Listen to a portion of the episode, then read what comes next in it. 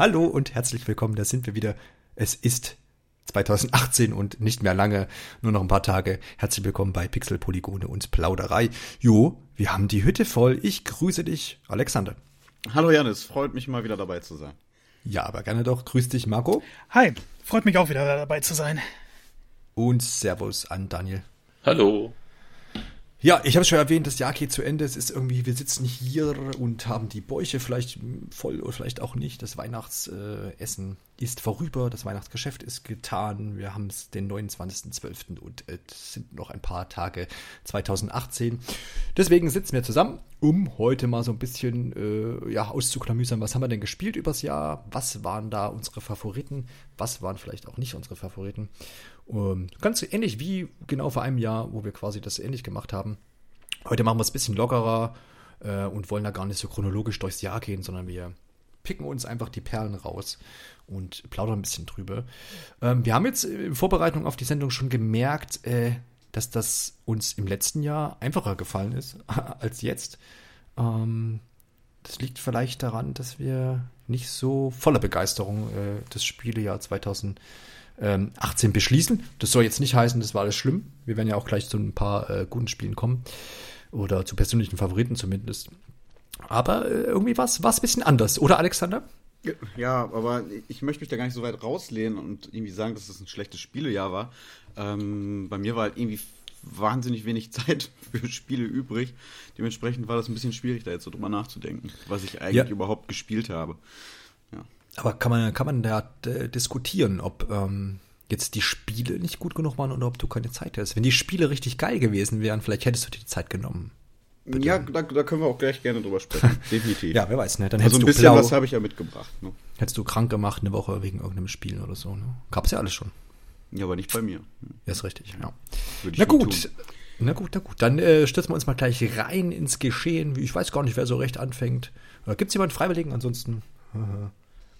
Ach, du bist doch gerade schon so im Sprechfluss. Fang das mal ja, an. Ja. Eben. Ich muss nur überlegen. Genau, ja, dann steige ich gleich mal ein mit einem Spiel, was ich äh, im Kooperationsmodus äh, spielen musste. Ähm, ganz einfach deshalb, weil es gar nicht anders ging oder geht. Ähm, und zwar ist das Away Out aus dem Hause EA äh, erschienen, wenn, ich, wenn mich jetzt nicht alles täuscht, im März 2018 natürlich. Es geht darum, einen Gefängnisausbruch zu vollziehen und äh, später dann ein bisschen zu flüchten, und zwar mit zwei Personen. Deswegen Koop ist logisch. Ähm, und es ist von daher Novum gewesen, dass man sagt, ähm, man zwingt den Spieler, sich einen zweiten zu suchen und ähm, eben dann die ganze Sache zu zweit durchzustehen. Entwickelt von den Hazelight Studios, äh, 30 Euro ist jetzt gerade der aktuelle Preis. Weiß gar nicht, ob das anfangs mal teurer war, aber ich glaube sogar, das war damals auch so ungefähr der Einstiegspreis. Es war, wenn dann, nicht wesentlich teurer. Ähm, das Schöne bei der ganzen Sache ist, dass wir, naja, das, das Spiel bekommen sozusagen. Äh, man bezahlt also einmal diesen Preis, Eintrittspreis und ähm, kann dann eine, eine zweite Person online äh, so einen Code checken und der kriegt dann quasi diese Version zum Runterladen. Ähnlich Download-Play äh, beim 3DS. Und braucht quasi da nicht nochmal Geld zu investieren. Also reichen einmal 30 Euro, um zu zweit Spaß zu haben. Das klingt komisch, ist aber so. ähm, funktioniert quasi online und aber auch ähm, im Couch-Koop und genau da habe ich es auch gespielt. Und ist mir deswegen hängen geblieben, weil ähm, es einfach eine schöne Erfahrung zu zweit war. Äh, man spielt Vincent und Leo, die wie gesagt ähm, gemeinsam aus dem Gefängnis ausbrechen, die da auch auf dem Weg dahin erstmal so ein bisschen zueinander finden müssen. Das Ganze ist so ein, naja, man könnte es, könnte sagen, Action-Adventure. Third Person. Ähm, es gibt Shooter-Passagen, ähm, Schleichpassagen. Ja, es werden einige Dialoge geführt, äh, wo man Entscheidungen treffen muss, deren äh, Konsequenzen nicht wirklich sich aufs Spiel äh, ähm, ja quasi ja niederlegen, aber das ist, ist auch so ein kleiner Kritikpunkt, aber im Großen und Ganzen habe ich da viel äh, Spaß mit gehabt. Es ist vor allem, mh, hm, ja, wie das Ganze so ein bisschen erzählt wird. Also die zwei namentlich genannten Vincent und Leo finden da so ein bisschen zueinander während der Story. Das ist ganz nett. Gibt auch einige Wendungen, die ähm, nicht unbedingt zu erwarten sind. Ähm, von daher war das so auch das erste Highlight für mich äh, in diesem Spielejahr. Ähm, hat sich auch meines Wissens nach ganz ordentlich verkauft, dafür, dass das ähm, ähm, ja quasi so ein Wagnis war, dass man gesagt hat, äh, du musst da zu zweit sein. Also man kann zum Beispiel auch nicht online sich irgendjemand suchen. Also es gibt da jetzt keinen äh, random, ähm, keine random Suche, sagt, ich spiele jetzt mit Person XY, sondern man muss tatsächlich einen Freund da einfach hinzufügen. Ähm, ist nicht unbedingt für jedermann cool, aber ähm, finde es einen sehr konsequenten Ansatz zu sagen, du suchst dir bitte eine Person raus, die du vielleicht möglichst kennst oder die du eben kennenlernst äh, im Vorhinein schon, um dann zu sagen, hey, wir spielen das Spiel jetzt zusammen. Ähm, Finde ich eine sehr schöne, konsequente Umsetzung. Ganze gepublished übrigens von Electronic Arts, falls ich das noch nicht erwähnt habe. Und eines äh, meiner Highlights in diesem Jahr. Ich weiß nicht, hat das einer von euch eigentlich gespielt mittlerweile? Wir haben, ich habe es, glaube ich, schon mal Anfang des Jahres irgendwo erwähnt. Ähm, ja, den, äh, ich habe es zweimal durch. Du hast zweimal durch. Hast du es zwei, also mit wem hast du gespielt? Also Couch oder? Äh, nee, online beides mal. Und hast du quasi, warum hast du zweimal gespielt? Ähm, weil unterschiedliche Leute Bock drauf hatten und ich mir gesagt habe, komm dann nehme ich auch nochmal mit die Runde. Ist einfach wirklich äh, ja, sehr klar. cool, so zusammen zu spielen. Also, ja, fast schon einzigartig und macht doch beim zweiten Mal noch Spaß.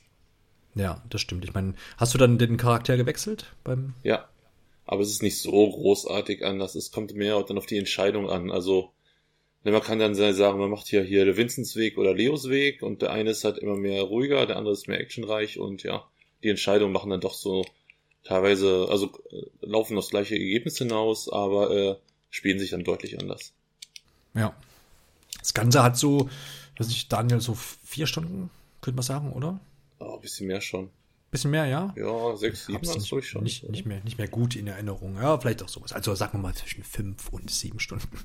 Ähm, also so gerade auch für den Preis finde ich es total, total akzeptabel und wirklich eine gute Spielerfahrung. Also wenn man irgendwie jemand hat, der, mit, an dem man jetzt gleich denkt bei, bei A Way Out und sagt, hey, mit dem könnte ich das mal spielen, auf jeden Fall, auf jeden Fall machen. Ähm, ist, ist einfach eine gute Sache. Kann ich äh, wärmstens empfehlen. Und das wäre meine erste, ähm, mein erster Titel des Jahres 2018. Dann würde ich sagen, gib schon mal weiter, Daniel, wenn wir einfach mal bei dir sind. Ähm, hast auch A Way Out gespielt, aber äh, das hat es jetzt nicht in deine Top 3 geschafft ähm, sondern ein anderes Spiel, über das wir auch schon mal gesprochen haben. Führe doch mal aus. Ja, ich habe tatsächlich ein äh, Re Remake ähm, gewählt als mein Top 3. Und zwar äh, Shadow of the Colossus. Äh, warum? Obwohl das eigentlich ein, wie alt ist es denn, 15 Jahre auf PS2? Ähm, oh. Ja, das Spiel war damals wirklich, also fand ich schon damals richtig, richtig genial, da durch die Landschaften, leeren Landschaften zu ziehen mit dieser einzigartige Stimmung und äh, nur quasi den Boss-Rush-Modus zu haben und die riesen äh, Kolossi da zu erlegen. Aber damals war es halt, äh, ja, es war damals schon sehr hässlich und die Frame, äh, Framerate ging runter bis, ich weiß nicht was, bis ins Zehnerbereich irgendwo in der Mitte. Ähm, ja, es war einfach, die Technik war einfach dem Spiel unwürdig, würde ich mal sagen. Und ja, das war dann, ne, dann dachte, also seit die Remakes angefangen hat auf PS3-Zeiten war natürlich die Hoffnung da, komm, die machen das bestimmt auch nochmal richtig neu hübsch. Ja, und deswegen, endlich hat das Spiel auch äh, technisch den Rahmen bekommen, den es verdient hat. Und deswegen, äh, ja, war es für mich definitiv eines der Top-Spiele dieses Jahr. Wieso? Ähm, du hattest das damals im Original nicht wirklich gespielt, oder? Doch, doch. Doch, doch. Ja, auch mehrfach durchgespielt. Und die es Time Attacks und so weiter, was ich normalerweise nicht mache. Ja, okay. Ähm, ist ja auch ein, ist ja auch wirklich ein hochgelobtes Remake. Ähm, wir haben es ja damals auch in der Episode schon ähm, besprochen, dass da eigentlich so ziemlich alles richtig gemacht wurde.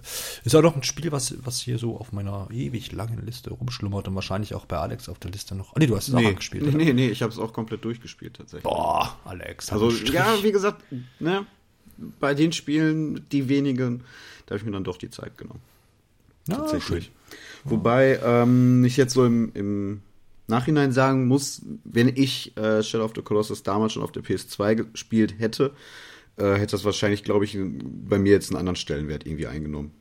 So, ähm, jetzt so mit ein bisschen Abstand, sage ich mal, ist davon halt dann doch irgendwie weniger hängen geblieben, wie kurz danach, so, also als ich dann durch war, klar, da war der Eindruck schon echt bombastisch und alles. Aber jetzt so mit so ein bisschen Abstand muss ich sagen, dass es dann halt irgendwie dann doch vieles davon überwiegt, dass es eben halt doch sehr viel auf sehr viele Jahre auf dem Buckel hat und ähm, dann da halt erzählerisch auch ähm, man dann da doch also ein paar Mankos gemerkt hat. Einfach, weil, also es ist ein bisschen dünn, sagen wir mal so. Marco, du hast auch gespielt, ne? Ich habe es angespielt. Also sowieso mein Spielejahr dieses Jahr war ähm, relativ voll. Ich habe aber relativ wenig durchgespielt davon. Und bei Shadow of the Colossus war es dann der vierte oder fünfte Koloss. Ich bin mir gerade nicht sicher. Dieser ganz, ganz große, wo man am Schwert hochlaufen muss. Und ich habe es ah, einfach ja. nicht hingekriegt. Ich habe, glaube ich, eine halbe Stunde oder über eine Stunde sogar dran gesessen, es dann irgendwann geschafft und gesagt, okay, du nimmst dir die Auszeit, irgendwann fängst du es wieder an. Und seitdem verstaubt es in meinem Regal. ja, irgendwann gehe ich es nochmal an. Aber ich glaube, ich bin einfach zu schlecht für das Spiel. Das ist so anspruchsvoll? Nee, eigentlich nicht, oder? Nee, es ist aber die Technik tatsächlich so. Also, die haben ja schon eine Menge verbessert, aber man merkt halt dann doch irgendwo, wo es eigentlich herkommt, das Spiel. Ne? Es klappt dann halt nicht alles immer so butterweich, äh, wie man es vielleicht noch, wie man es halt vielleicht mittlerweile einfach gewohnt ist von anderen Spielen. Ja, du, ich erinnere mich, ich glaube, ihr habt damals äh, Kamera und so erwähnt, dass das so ein bisschen ja. Problemchen ist, ne? Ja, und halt auch diese Klettermechanik. Das, da fehlt halt manchmal so ein bisschen Feedback. Mhm. Ja. Aber es ist schön. Nee, aber nicht. Ja, aber es ist schön. Das ist ja das, ja, das, das stimmt. Das stimmt. Und es ist, glaube ich, auch von der Spielerfahrung, vielleicht Daniel, kannst du dazu noch was sagen, so ein bisschen, ähm, hat man heutzutage noch selten, oder? So ein, so ein, ne, vielleicht kannst du es beschreiben. Weißt du, was ich meine? Ja, es ist halt. Äh, Worauf ich hinaus will. Äh, nicht der Standard-Action-Spiel, ne? Also es ist nicht darauf ausgelegt, hier ähm, liegen Massen, also so einen keine Gegnermassen. Es gibt nicht das kleine Fußvolk, was man mal eben wegmetzelt. Dann muss man auch nicht irgendwie Kombos auswendig lernen. Man kriegt keine bessere Ausrüstung oder muss irgendwelche Skillpunkte verteilen oder so. Es ist halt wirklich einfach nur ähm, darauf ausgelegt, die ja, die, jeden Kolossus ähm, seine Schwachpunkte zu finden und erstmal das äh, auszulösen, dass man da dran kommt, ist eher schon so wie ein mehr, mehr Puzzle als eigentlich ähm, Kampf. Und ja, das ist halt mehr, ja, mehr die Entdeckung. Und sonst das heißt Entdeckung, ja, ich sehe in der Landschaft irgendwas. Und hier ist es dann tatsächlich ähm, so, ja, auch die Landschaft mit einzubeziehen. Also im Geber, man muss schon gucken, was könnte denn nützlich sein, aber dann, äh, ja, man muss sich halt den Gegner genau angucken und überlegen, wie kommt man denn jetzt an die Stelle dran, äh, wo man ihm Schaden zufügen kann. Ja, ich glaube, man wird da spielerisch anscheinend so ein bisschen geerdet, ne? Also wie du schon sagtest, die ganzen, es gibt ja keine Skill-Trees, keine Upgrades, irgendwas. Ich glaube, man ist da so ein bisschen, bisschen befreit von all dem Ballast, den man in, andere, in anderen Spielen vielleicht dann so irgendwie hat, wo man sich vielleicht auch tausend Sachen merken muss und, und, ja. und das beachten und jenes, was ja auch echt mal ähm, bei vielen Spielen, zumindest geht's da mir so, wo ich denke, da habe ich Probleme manchmal wieder einzusteigen, wenn das alles sehr sehr, äh, sehr verschachtelt ist, die ganzen Spielsysteme, die ganzen, diesen ganzen Upgrade-Gedöns. Ähm, und ich mache dann irgendwie, steig drei Monate später irgendwie in ein Spiel ein, denke mir so, äh, what the fuck, muss ich alles wieder neu lernen.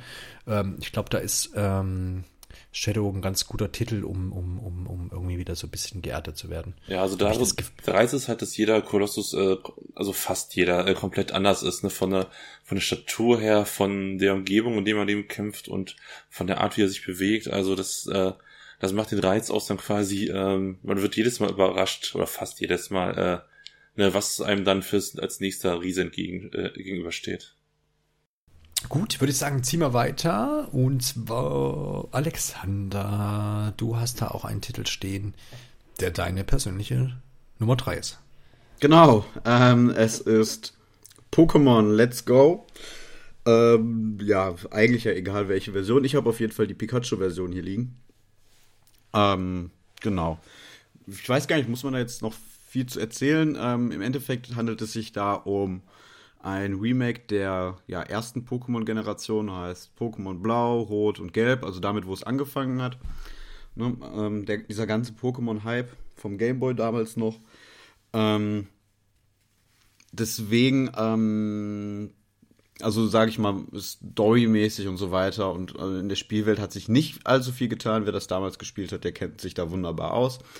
Ähm, Allerdings hat man sich halt mit dem Spiel so, so ja, vorgenommen, ähm, sag ich mal, ähm, ja, Spieler anzusprechen, die bisher vielleicht davon abgeschreckt waren von Pokémon, aber jetzt so mit, mit dank Pokémon Go und diesem ganzen Hype, der seitdem da ähm, ja, wieder so ein bisschen aufgeflammt ist, irgendwie auch mal mit anzusprechen und halt irgendwie mit einzubeziehen. Ähm, zudem ist es halt das erste Pokémon seit langem, was auf einer Heimkonsole, wenn man die Switch so bezeichnen möchte, ähm, ja, erschienen ist. Ähm, sieht dementsprechend halt auch top aus. Also, so, ja, wenn man das mit den, den letzten Pokémon-Spielen vom 3DS vergleicht, ähm, klar, man sieht da die, die, denselben Stil, aber es ist halt alles ähm, jetzt in HD, äh, alles für den, den ja, TV halt ausgerichtet und ähm, ich sag mal, allein das, das ist halt, ähm, wenn man wirklich seit den ersten Pokémon-Spielen dabei ist, halt äh, wirklich ein Highlight. Also diese Spielwelt halt mal einfach ähm, bunt und in HD zu sehen, ähm, statt in ja, Pixelbrei, sag ich mal. Wobei das auch immer noch seinen Charme hat, muss ich sagen. Ähm, nee, ähm, ist halt auch eins der wenigen Spiele, die ich dieses Jahr ausführlicher gespielt habe. Ich muss aber sagen, dass ich da auch noch nicht durch bin. Da habe ich mir jetzt ähm, in den letzten Wochen äh, immer so ein bisschen Zeit für genommen, aber auch viel Zeit gelassen, muss ich ganz ehrlich sagen. Ich habe jetzt den fünften Orden oder so. Ähm, ja, wer sich mit Pokémon auskennt, weiß, es gibt acht. Ähm, ja, und ähm, was, was aber mich so, also ich bin nicht, sag ich mal, ähm, ja, komplett glücklich mit dem Spiel. Ähm, was halt daran liegt, dass sie halt auch die Mechaniken deutlich angepasst haben. Es gibt beispielsweise keine ähm, Kämpfe gegen wilde Pokémon mehr. Stattdessen fängt man die jetzt. Ähm, das funktioniert je nachdem, ja, wie man spielt, entweder mit dem Joy-Con, dass man ähm, so eine Wurfbewegung macht. Ähm, Im Handheld-Modus muss man dann halt mit, dem, mit der Konsole halt so ein bisschen zielen und dann per Knopfdruck im Endeffekt werfen. Ähm, ja, dass, dass diese Kämpfe da halt so reduziert wurden, nimmt halt irgendwie schon so ein bisschen für mich so den Anschein nach Schwierigkeit raus.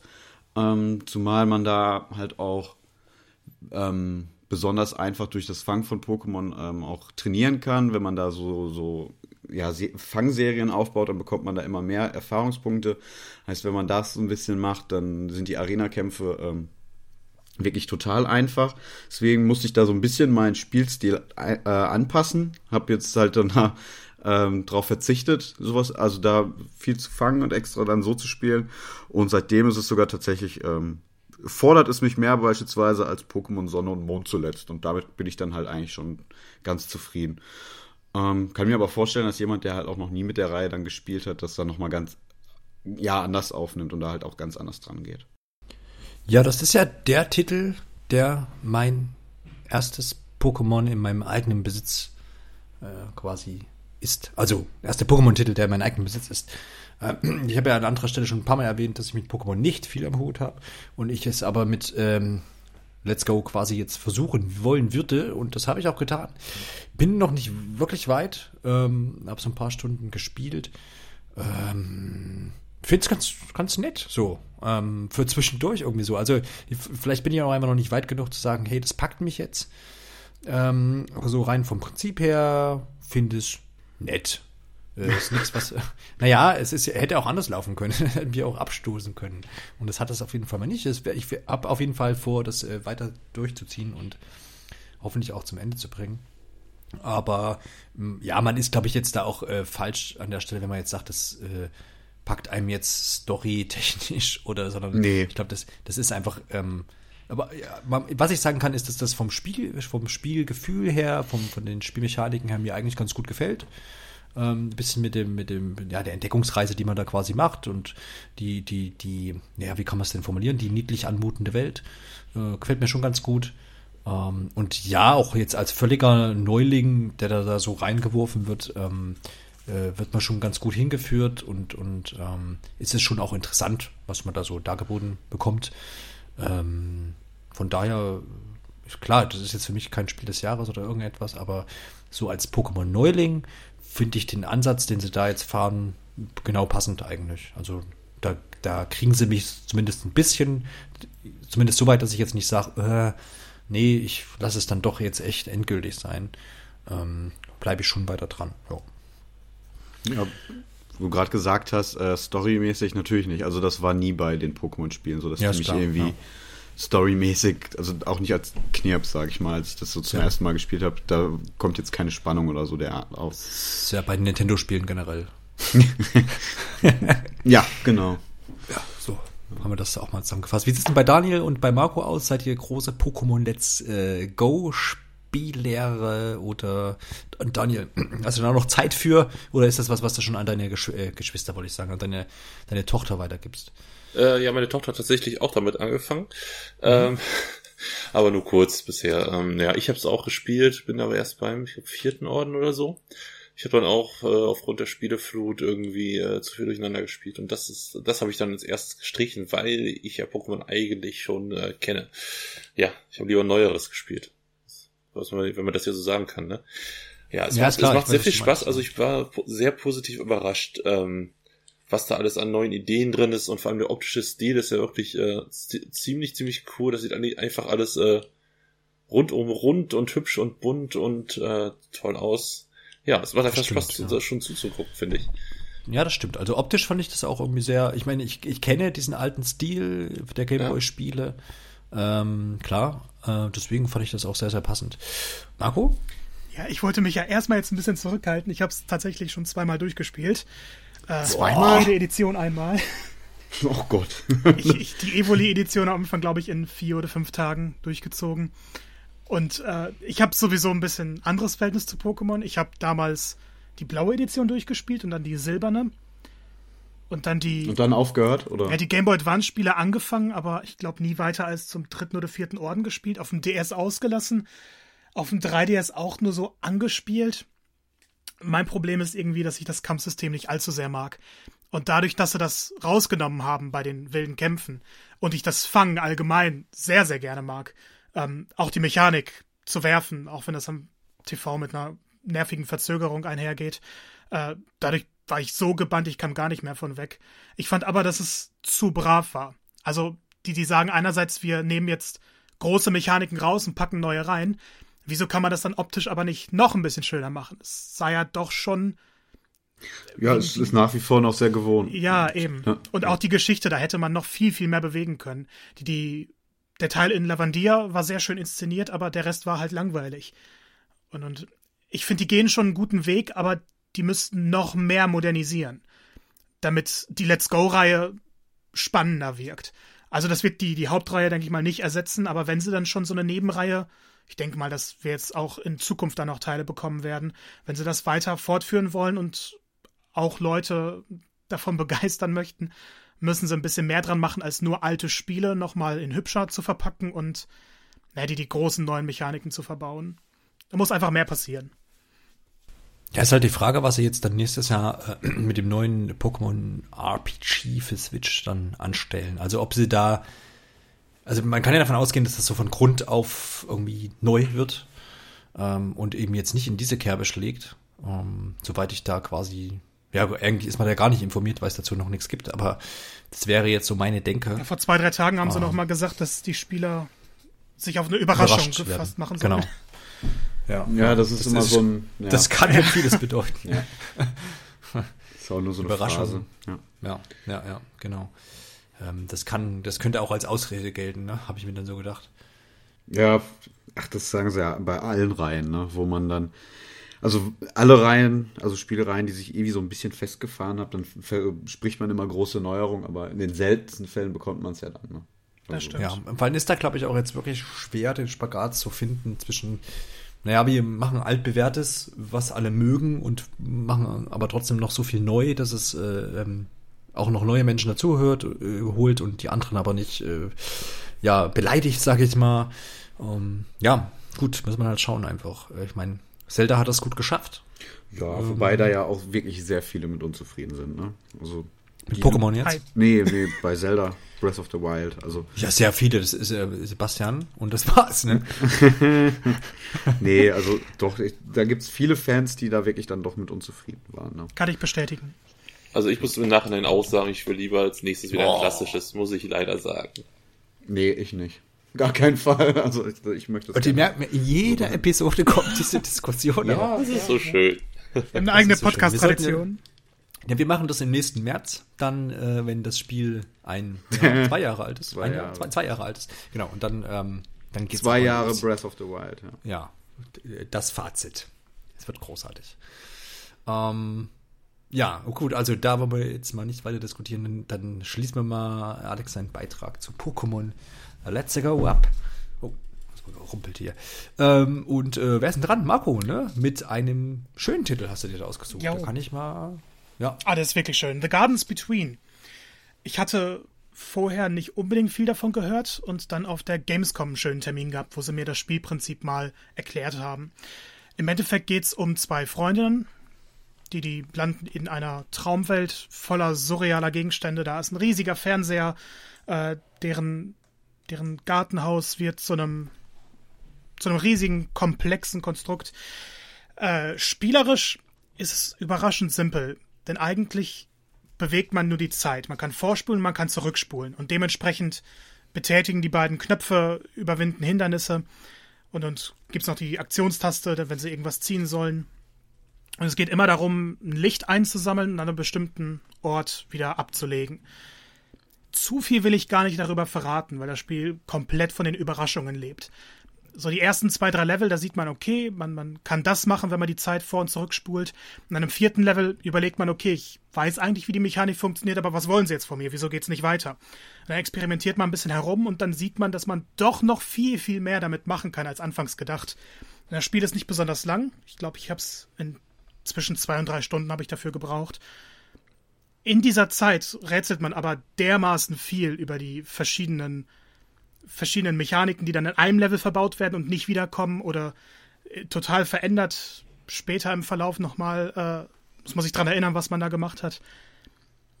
Es ist ein Spiel, das sollte man einfach ausprobieren, wenn man Lust hat auf ein sehr experimentelles Spiel, ein sehr, sehr schönes Spiel. Eins, das einen jetzt nicht stundenlang fesseln wird, sondern einfach eine tolle Zeit beschert. Ich glaube, du hast es auch Klingt gespielt, Janis, oder? Oh, jetzt habe ich wieder unterbrochen, tut mir leid. Alles gut.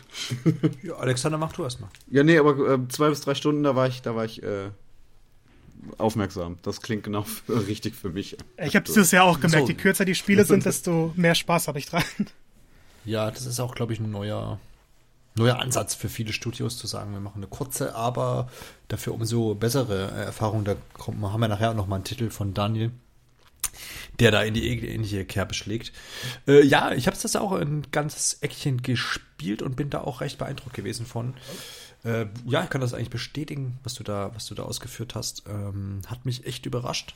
Und ähm, sehr, sehr, sehr, sehr schönes Spielchen, kann ich jedem empfehlen. Ich weiß gar nicht, preislich auch vollkommen in Ordnung, glaube ich. Ich habe jetzt da keine Hausnummer, die ich jetzt hier von, von mir geben kann. Ich glaube, normal sind es 1999, es war aber auch schon mal im Angebot für 12 Euro, glaube Genau. ich.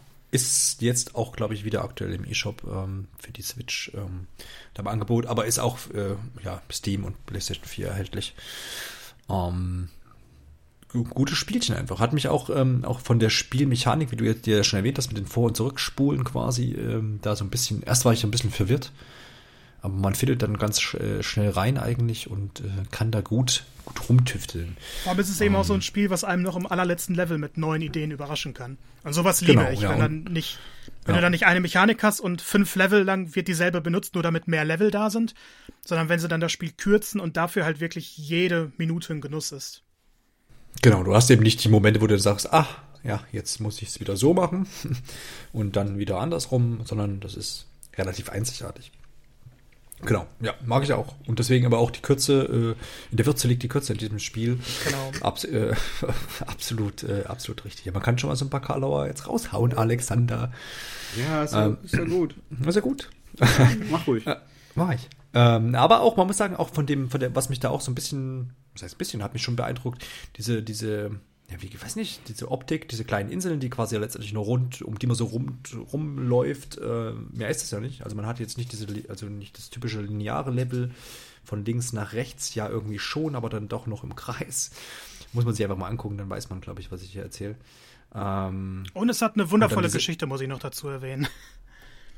Also ja, sehr minimalistische, aber gerade das, das Ende, das Ja. wir natürlich an der Stelle nicht verraten werden, äh, wunderschön. Also werde ich definitiv nicht Ist- vergessen. Ist eine schöne, runde Sache in jedem Fall auch. Und was ich sagen wollte, diese ganze Miniaturwelten, diese, die ganzen kleinen Details, die man auch in diesen Leveln äh, entdecken kann, das ist schon so ein, schon herrlich gemacht. Kann man, kann man auf jeden Fall mitnehmen, sollte man mitnehmen, sollte man im Spielejahr 2018 nicht missen. Und äh, wenn man es halt jetzt nicht mehr schafft, 2018 eben auf die Liste von 2019 setzen. Guckt mal rein. Äh, wie gesagt, ist, glaube ich, echt im Sale gerade äh, im E-Shop. Großer äh, Jahresend. Äh, Ausverkauf im Moment. Die Regale müssen leer werden im E-Shop. Um, ja, Gardens Bed Wien. Empfehlung auch von mir. Dann gehen wir weiter. Oh, bin ich ja wieder dran. Äh, ich bleibe mal beim Thema Koop und äh, habe jetzt als mein zweitliebstes Spiel ähm, Guns Gore and Cannoli 2. Ähm, ich habe den ersten, ersten Teil schon gespielt, ist ein ähm, also beide Titel, der erste und auch der zweite Teil, logisch, sind von den Crazy Monkey Studios in Belgien ansässig und ja, es schlägt so ein bisschen in die, in die Kerbe von ähm, äh, Oldschool-Spielen wie Contra oder Metal Slug. Also man ist irgendwie zu zweit mindestens mal unterwegs und prügelt, äh, schießt sich von links nach rechts durch äh, Gegnerhorden und das macht Spaß. äh, das, okay, ne? ja, klingt gut. Und das ist alles, was ich zu sagen habe. Nein, also wie gesagt, erster Teil hat mich schon begeistert. Damals habe ich mit dem gleichen äh, Kumpel hier, dem Friedrich, kann man auch mal namentlich erwähnen, ähm, äh, gespielt. Und ähm, jetzt eben auch der zweite Teil. Der zweite Teil hat ein bisschen was neu gemacht. Ähm, das Wesentliche ist, glaube ich, ähm, dass man jetzt in alle Richtungen äh, schießen kann. Also es hat jetzt so eine 360-Grad äh, äh. Vorher konnte man quasi nur rechts oder links schießen und musste dann quasi mit, mit der Sprungtaste das so ein bisschen ausgleichen, dass man auch in die in andere Höhen, in andere Ebenen quasi schießen kann. Und jetzt eben 360 Grad. Was anfangs gewöhnungsbedürftig ist, aber ähm, kommt man eigentlich ganz schnell rein. Äh, des Weiteren gibt es jetzt einen Doppelsprung, Ausweichrollen kann man noch machen. Das allseits beliebte Treten von Gegnern ist wieder mit dabei, was immer, immer ganz cool ist. Äh, ja, das Ganze setzt so ein bisschen direkt nach Teil 1 an und ähm, ist in Comic-Look gehalten, was, was das sehr, sehr cool ist irgendwie. Also die ganze Ästhetik des Spiels spricht uns beide sehr an. In dem Fall ähm, großer Faktor ist da auch der, ähm, ja, eben der namensgebende Gore-Faktor, ähm, der einfach gut umgesetzt ist und äh, irgendwie auch seine Berechtigung hat. Ähm, also da fliegen halt auch mal ähm, Gliedmaßen rum und da spritzt das Blut, das ist eben so. Aber halt in Comic-Optik alles gut verdaulich ähm, und ähm, geht einher auch mit dem guten Sound, wie ich finde. Also vom, von Sound, von den Soundeffekten her ähm, sei es jetzt die Waffensounds oder eben das, die, das, äh, die Sounds von abfliegenden Körperteilen. Aber es ist jetzt auch nicht im Wesentlichen, dass ich sage, oh geil, das ist jetzt irgendwie eine, eine, eine Gore-Schlacht, ähm, äh, wo ich sage, das äh, fahre ich total drauf ab, wenn irgendwie alles rumfliegt. Dann ist so das Gesamtbild ähm, mit diesem äh, Mafioso-Charme, der auch noch der, der, der Hauptcharakter da aus, ausstrahlt, mit seinen Sprüchen. Ähm, echt eine, eine, eine sehr, sehr, sehr schöne Koop-Erfahrung, die auch gerne auf drei und vier Spiele erweitert werden darf, aber da habe ich mir sagen lassen, da wird es dann ein bisschen chaotisch. Also ich glaube, zu zweit ist da genau richtig. Ähm, ja, äh, so ist so ist so ist so mein Ding gewesen auch dieses Jahr, weil ich habe viel, wenn ich wenn ich wirklich Zeit investiert habe in Spiele dieses Jahr, dann ist es tatsächlich irgendwie Koop gewesen, deswegen auch vorhin schon Way Out, weil ich mir dann da eben Zeit genommen habe, habe gesagt, jetzt haben wir einen Abend Zeit und jetzt äh, suchen wir uns mal ein Spiel raus und dann wird das gespielt und jede, äh, jede Menge Spaß dann eben auch mit Gunscore äh, Cannoli 2 gehabt. Marco, du hast das auch gespielt, oder? Genau, ich habe es auch gespielt. Hast du es alleine spielen müssen oder hast du es zu zwei spielen dürfen? Ich habe, glaube ich, das erste Level alleine gespielt und dann direkt in den Korb gewechselt. Ähm, mhm. Ich finde auch alleine ist es nicht unbedingt interessant, aber Mehrspieler schon ein sehr gelungener Titel. Kann man mal spielen, wenn man ein paar Leute dabei hat. Äh, wir hatten es zu dritt gespielt. Zu chaotisch wurde es gar nicht, aber ich glaube, zu viert wäre es dann doch ein bisschen zu voll gewesen. Äh, es ist mir jetzt nicht allzu viel in Erinnerung geblieben, aber wir hatten auf jeden Fall eine Menge Spaß und haben es auch in, in, ich weiß gar nicht, ob in ein oder zwei Tagen dann durchgespielt. Ja. Ja, es ist, glaube ich, für aktuell, aktuell 13 Euro, für 13 Euro im E-Shop zu haben. Also dafür, dafür auf jeden Fall eine Empfehlung. Ich glaube, Marco, da kannst du mich bestätigen. Ähm, kann man, kann man eigentlich da nichts falsch machen, wenn man mal ein, zwei Abende im Koop äh, irgendwas Actionmäßiges spielen will. Ja. Ähm, ja, ne, hat auch einen gewissen Anspruch. Es sind hinten raus, es gibt so ein bisschen Passagen, wo man sagen könnte, naja, äh, unfair oder ja, weiß ich nicht, ein bisschen unausbalanciert, aber ganz, im Großen und Ganzen sehr, sehr, sehr, sehr spaßiger, spaßiger Titel. Kann man mitnehmen, auf jeden Fall. Sonst noch jemand äh, Dings gespielt hier? Dings. Nee, tut mir leid. Hat noch, noch jemand Dings gespielt? Nee. Nee, ich kenn's auch eigentlich gar nicht. Ich habe kein Bild im Kopf zu dem Spiel. GGZ. Ja, wie hast du dich auf die Sendung nicht vorbereitet oder was, Daniel? Das ist ja ein Ach, das hast du gerade erst eingetragen, gib's doch zu. Okay, stimmt. Ich hab's gesehen, Spont, ja. Sp Spont, ja, danke. ja, dann guckt's euch mal an. Nehmt mal, komm, nehmt mal die 13 Euro und, und, und spielt das mal. Außer ihr seid zu weich dafür. Also, so hätte man da in den 90ern für geworden. Ah, ähm, wer ist denn dran? Alexander, ne? Nee, nee, Daniel. Nee, ja, ist okay. Immerhin, immerhin hast du noch den Überblick. Äh, Daniel schlägt jetzt wieder ruhigere Gefilde ein und bleibt so ein bisschen bei seiner gediegenen Spielerfahrung mit einem recht aktuellen Titel. Los geht's. Genau, äh, das Spiel heißt Gris. Das ist erst äh, Anfang des Monats erschienen, also Anfang Dezember, je nachdem, wann ihr gerade hört. Ähm, und es ist quasi ähm, so ein bisschen, äh, wenn man, Journey von der PS4 oder PS3 kennt, äh, es schlägt so in diese Richtung. Das heißt, man hat, also Ziel des, des Spiels ist quasi äh, eine emotionale Reise so. Ähm, ist aber im Gegensatz zu Journey nicht ähm, 3D, sondern tatsächlich ein 2D-Plattformer mit ähm, einem sehr einzigartigen Stil. Es sieht so ein bisschen sehr äh, so ähm, künstlerisch aus. Das heißt, ähm, wie ein bisschen abstrakte Gemälde oder wer so äh, es gab in den 80er, 90er Jahren immer auch so, so Zeichentrickfilme, die so ein bisschen, äh, ja, auch eben abstrakter aussahen. So in dem Stil ist das ganze Spiel gehalten.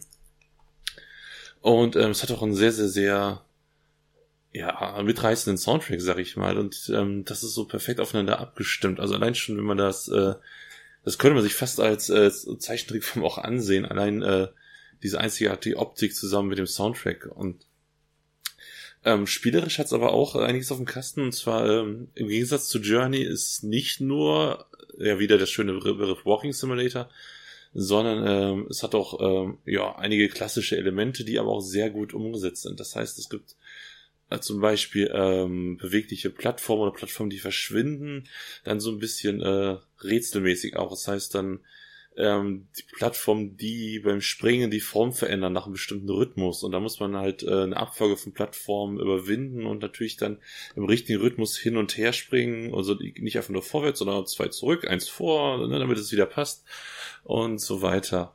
Und ja, währenddessen, ja, macht man so eine emotionale Reise, wie schon gesagt, mit. Das heißt, das äußert sich ähm, durch die Veränderung der Farben, die erst im Laufe des Spiels hinzukommen, ähm, durch die Steigerung der Musik und ja, das ist einfach äh, quasi ein Erlebnis, das sollte man äh, am besten an einem Stück durchspielen, um das so komplett mitzunehmen, diese äh, ja diese sich ändernden Emotionen, sage ich jetzt mal, ohne nur zu viel zu verraten zu wollen.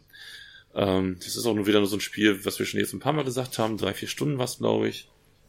Ja, und ich möchte jetzt auch, also es überrascht bis zum Ende mit äh, auch ähm, nicht neuen Videospielmechaniken, aber dass die dann auch ähm, schön eingesetzt werden.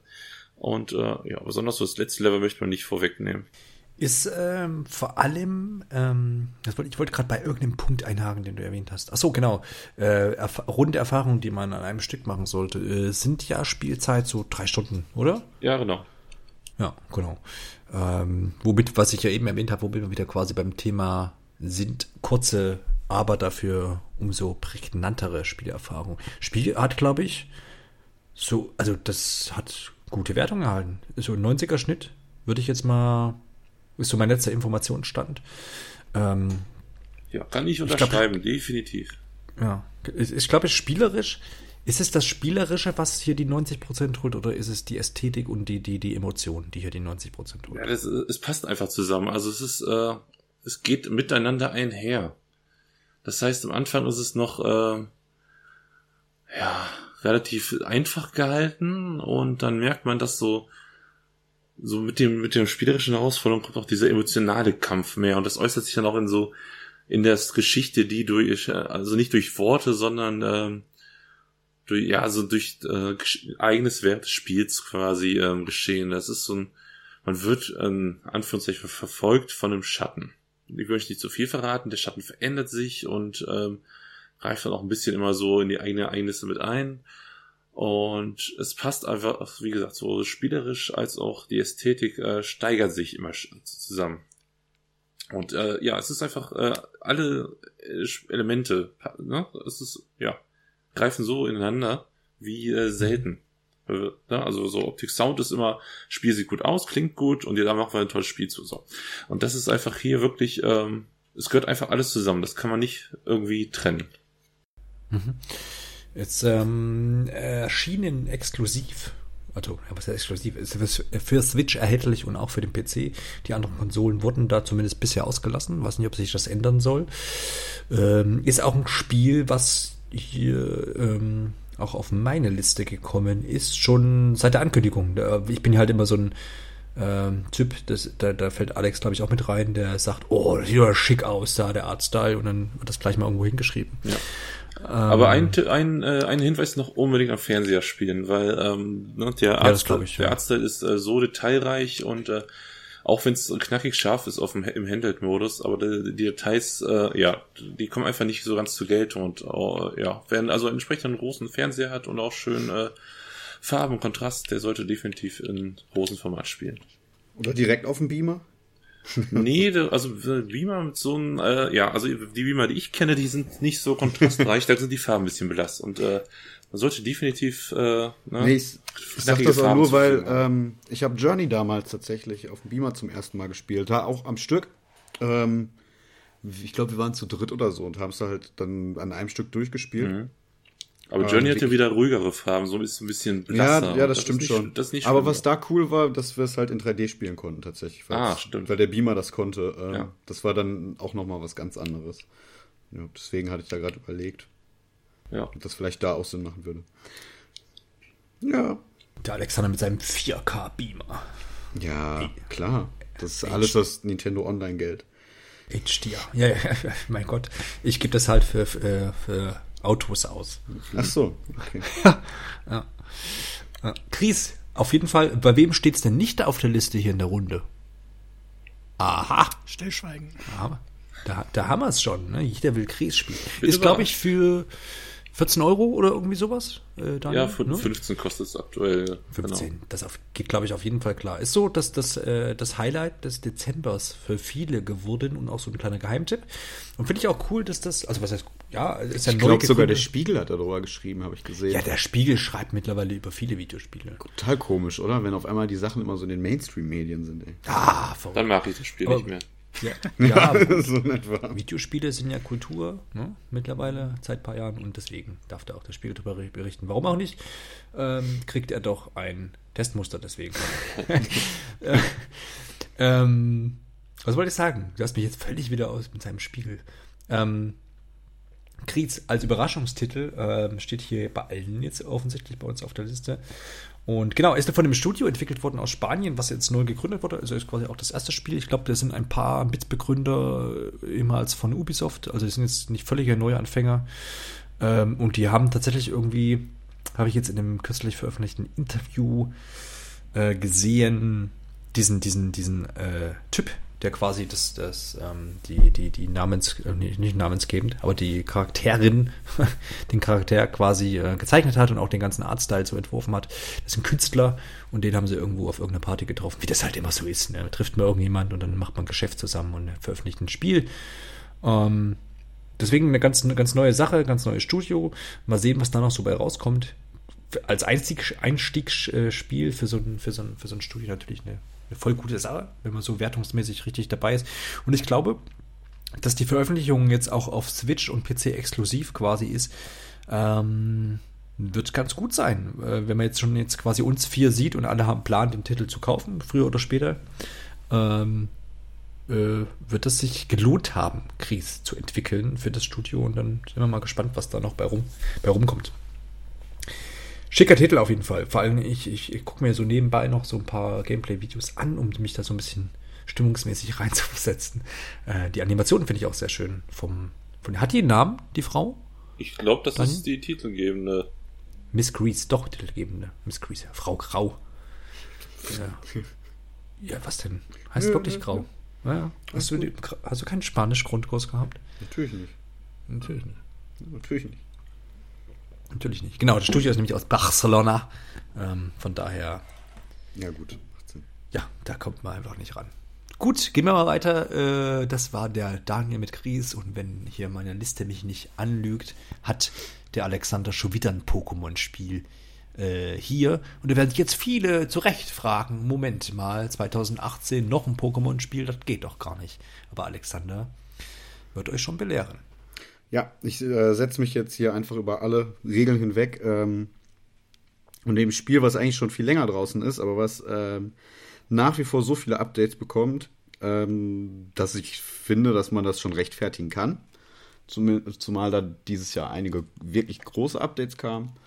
Ähm, und einfach deswegen, weil ich überlegt habe, was habe ich an diesem Jahr am meisten gespielt. Und das war definitiv dieses Spiel.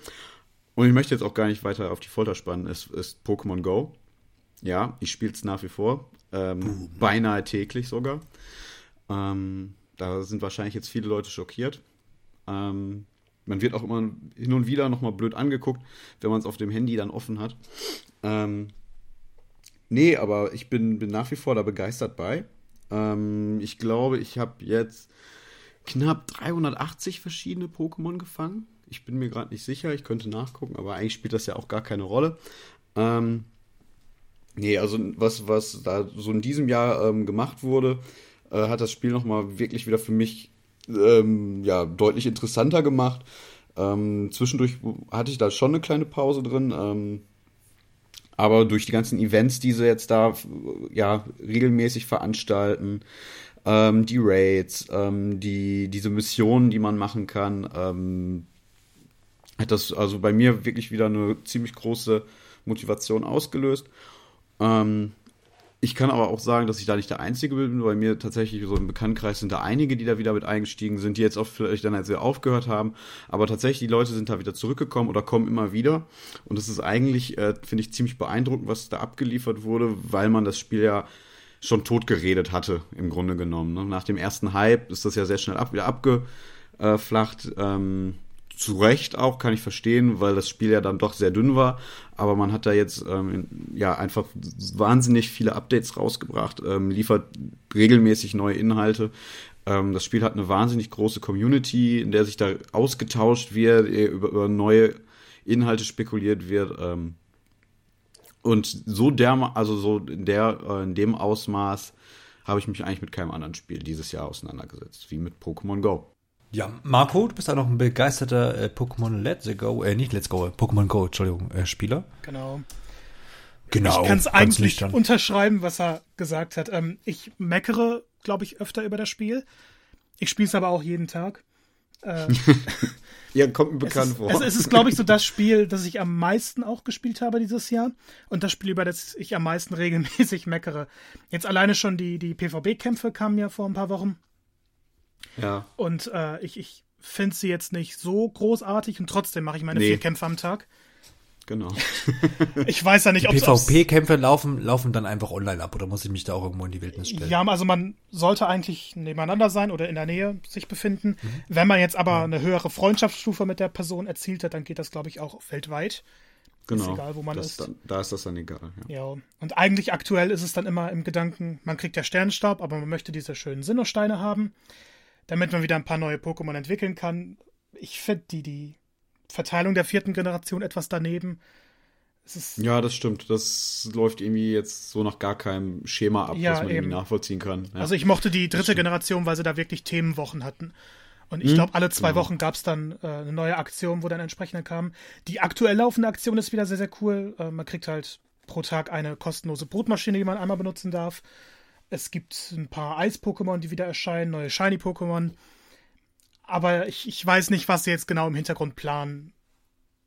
Ja, aber das, ähm, was mir jetzt gerade auffällt, jemand, der jetzt mit dem Spiel gar nichts am Hut hat, wir reden hier über Sternstaub, Brutmaschinen ja, okay. und so weiter. ist, nee, aber mhm. das, das, das spiegelt so ein bisschen wieder. Ähm, dass sich da doch wahnsinnig viel getan hat in dem Das Spiel. Also es gibt definitiv. wirklich viele, viele Mechaniken. Ähm, die Tauschfunktion ist jetzt endlich da, seit diesem Jahr, die ich auch wirklich schon viel genutzt habe, muss ich sagen. Ist da halt auch recht spannend. Dann gibt es da so Missionen, die dann damit zusammenhängen. Äh, tausche Pokémon ähm, mit einer Entfernung von insgesamt 100.000 Kilometern. Also quasi, wenn man ein Pokémon hat, was aus Deutschland stammt und eins aus Amerika, dann sind das so und so viele Kilometer. Die werden dann addiert für diese Mission beispielsweise. Ähm, ja, also das sind viele, viele Sachen drin mittlerweile. Ich glaube auch, wenn Ähm, man ich jetzt glaub- aktuell drüber meckert, ist das eher so, weil man schon gewohnt ist, dass wieder viele neue Sachen kommen. Und wenn dann mal wieder etwas Ruhe herrscht oder Funktionen nicht ganz so super laufen, meckert man allgemein mehr. Also ich bin auf jeden Fall so, dass ich dann viel drüber meckere. Wenn ich jetzt eineinhalb Jahre zurückgehe und hören würde, was noch alles kommt, dann, dann würde ich eher feiern als alles andere. Ja, ja, definitiv. Ähm, auch jetzt zuletzt diese, also das hat für mich das Spiel nochmal ähm, auf ein ganz anderes Level jetzt so gehoben, die äh, Adventure-Sync-Funktion. Oh ja. Ähm, ähm, bisher war es ja notwendig, dass wenn ich das Spiel gespielt habe, musste ich das Handy immer quasi mit der App ähm, offen quasi anhaben. Das hat dann zum einen den Akku gezogen, zum anderen kann man es dann auch verstehen, wenn man blöd angeguckt wird von Leuten, wenn man die ganze Zeit halt mit dem Handy in der Hand äh, oder rumläuft und das Spiel dann da halt läuft. Ähm, jetzt ist es halt möglich, dass man auf den Schrittzähler vom Handy, den eigentlich quasi jedes Handy mittlerweile hat, drauf zugreift. Oder auf die GPS-Funktion. Ich weiß gar nicht. Ich glaube, es läuft ja über beides, ne?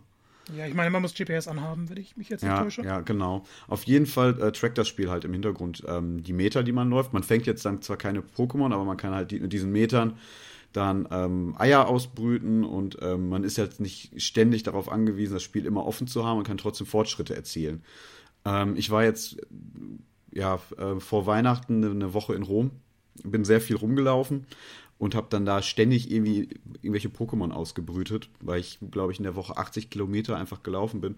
Und die hätte ich halt sonst immer das Handy halt anhaben müssen. Ne? Und ähm, so habe ich dann halt einfach abends gecheckt, ähm, kurz einmal die App aufgemacht und dann ähm, wurde mir das halt quasi angerechnet. Das sind halt alles so, ja, erstmal kleine, unspektakuläre Funktionen, die aber ähm, dem gesamten ja, Gameplay irgendwie zugute tragen und ähm, ja auch so ein bisschen dem Balancing, sage ich mal. Ich glaube auch das Spielgefühl, was äh, bei mir dieses Jahr nochmal aufgekommen ist, war unglaublich, weil ich dieses Jahr endlich meinen äh, Pokédex der Kanto-Region vervollständigt habe. Ich auch, tatsächlich. Ich habe es auch endlich geschafft, also nach zwei Jahren. Ne? Bei, wie wie war es denn bei dir? Hattest du Mewtwo gefangen oder war es dann auch das Tauros? nee, es war bei mir tatsächlich Mewtwo. Ach so, weil bei mir ähm, war es halt, dass ich diese 150 hatte. Tauros gab es nur in Nordamerika. Nee, war gar nicht. Genau, gen- ah, genau, es war so, ich habe Mewtwo gefangen ähm, und dann fehlte mir halt noch die ganze Zeit Dragoran. Ach Da so. habe ich dann halt meine letzten äh, Sonderbonbons dran für quasi, ähm, ja, aufgebracht. Genau. Aber man, man könnte jetzt wieder anfangen, über Community-Tage zu reden. Man könnte über, über so viel reden bei Pokémon. Ich glaube, das würde hier den Rahmen sprengen. Ja, auf jeden Fall. Also es hat sich wirklich wahnsinnig viel getan und ähm, ich glaube, die Community gibt da halt im Spiel eigentlich auch ziemlich recht. Also was, Oh ja. wie groß, wenn man so mal auf Reddit ähm, da schaut, ähm, das ist, ist der Wahnsinn, was da diskutiert wird und gepostet wird. Schon alleine Schon hier in meiner echt. kleinen Stadt hat sich eine Gruppe entwickelt. Jeden Tag treffen sich Leute zu Raids, sprechen sich ab, was Tauschen Mhm. angeht, was Glückseier einstellen für noch mehr Erfahrungspunkte angeht. Ähm, hätte ich nie gedacht, dass hier sowas entstehen könnte. Äh, Also man kriegt es vielleicht nicht so mit, wie es mal am Anfang war, aber die Community, die ist halt echt noch nach wie vor riesig. Zwei Dinge. Jetzt lassen Oh Sie euch auch mal wieder reden. Das Bild, wie Alexander in Rom Pokémon-Eier ausbrütet, will ich noch Ja, das ist ja der- allen, das ist ja allen vor. Augen führen. Ich muss ja das Handy nicht mehr anhaben. Ich muss ja, Ja, wirklich ja. nur laufen, das ist ja der. Und im Hintergrund wird es halt getrackt. Das ist ja das Schöne. Dennoch, noch einmal. Das Ja, Bild, aber ich- es- was in meinem ich- Kopf entsteht, wenn du Pokémon-Eier ausbrütest, verdammt. Ja, bei einem Eis und einer Pizza. Also, Ja, ist okay. Wunderbar. Und äh, zweite Anmerkung, die ich jetzt völlig aufgrund des Bildes wieder vergessen habe. Nein, genau, zweite Anmerkung ist, wie, um Gottes Willen, ent, verdient denn ähm, Niantic, ist der Entwickler, ne? Richtig? Genau. hm? Ja, wie verdient ihr Geld damit?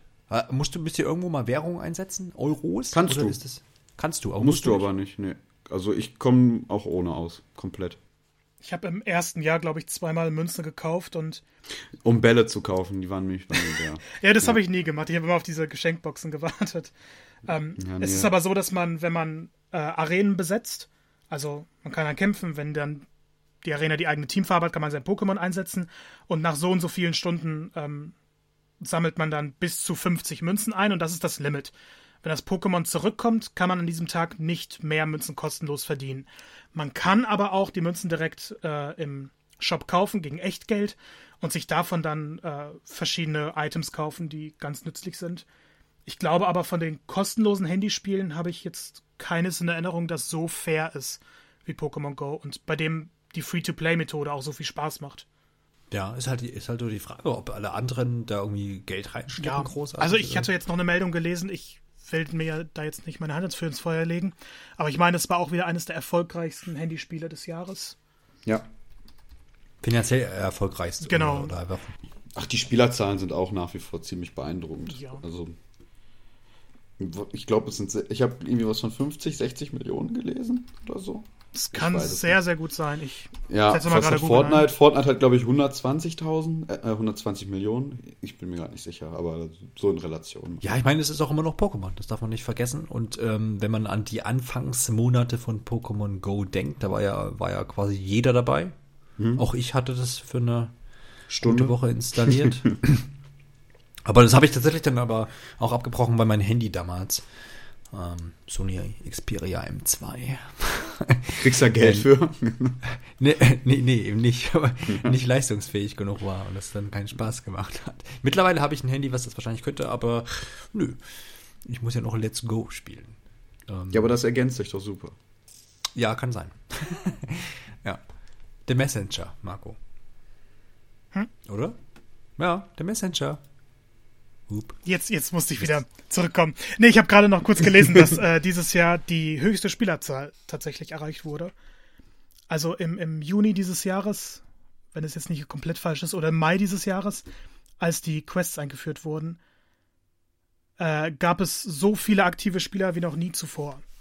Und als angekündigt wurde, dass man die Viecher in Let's Go übertragen kann.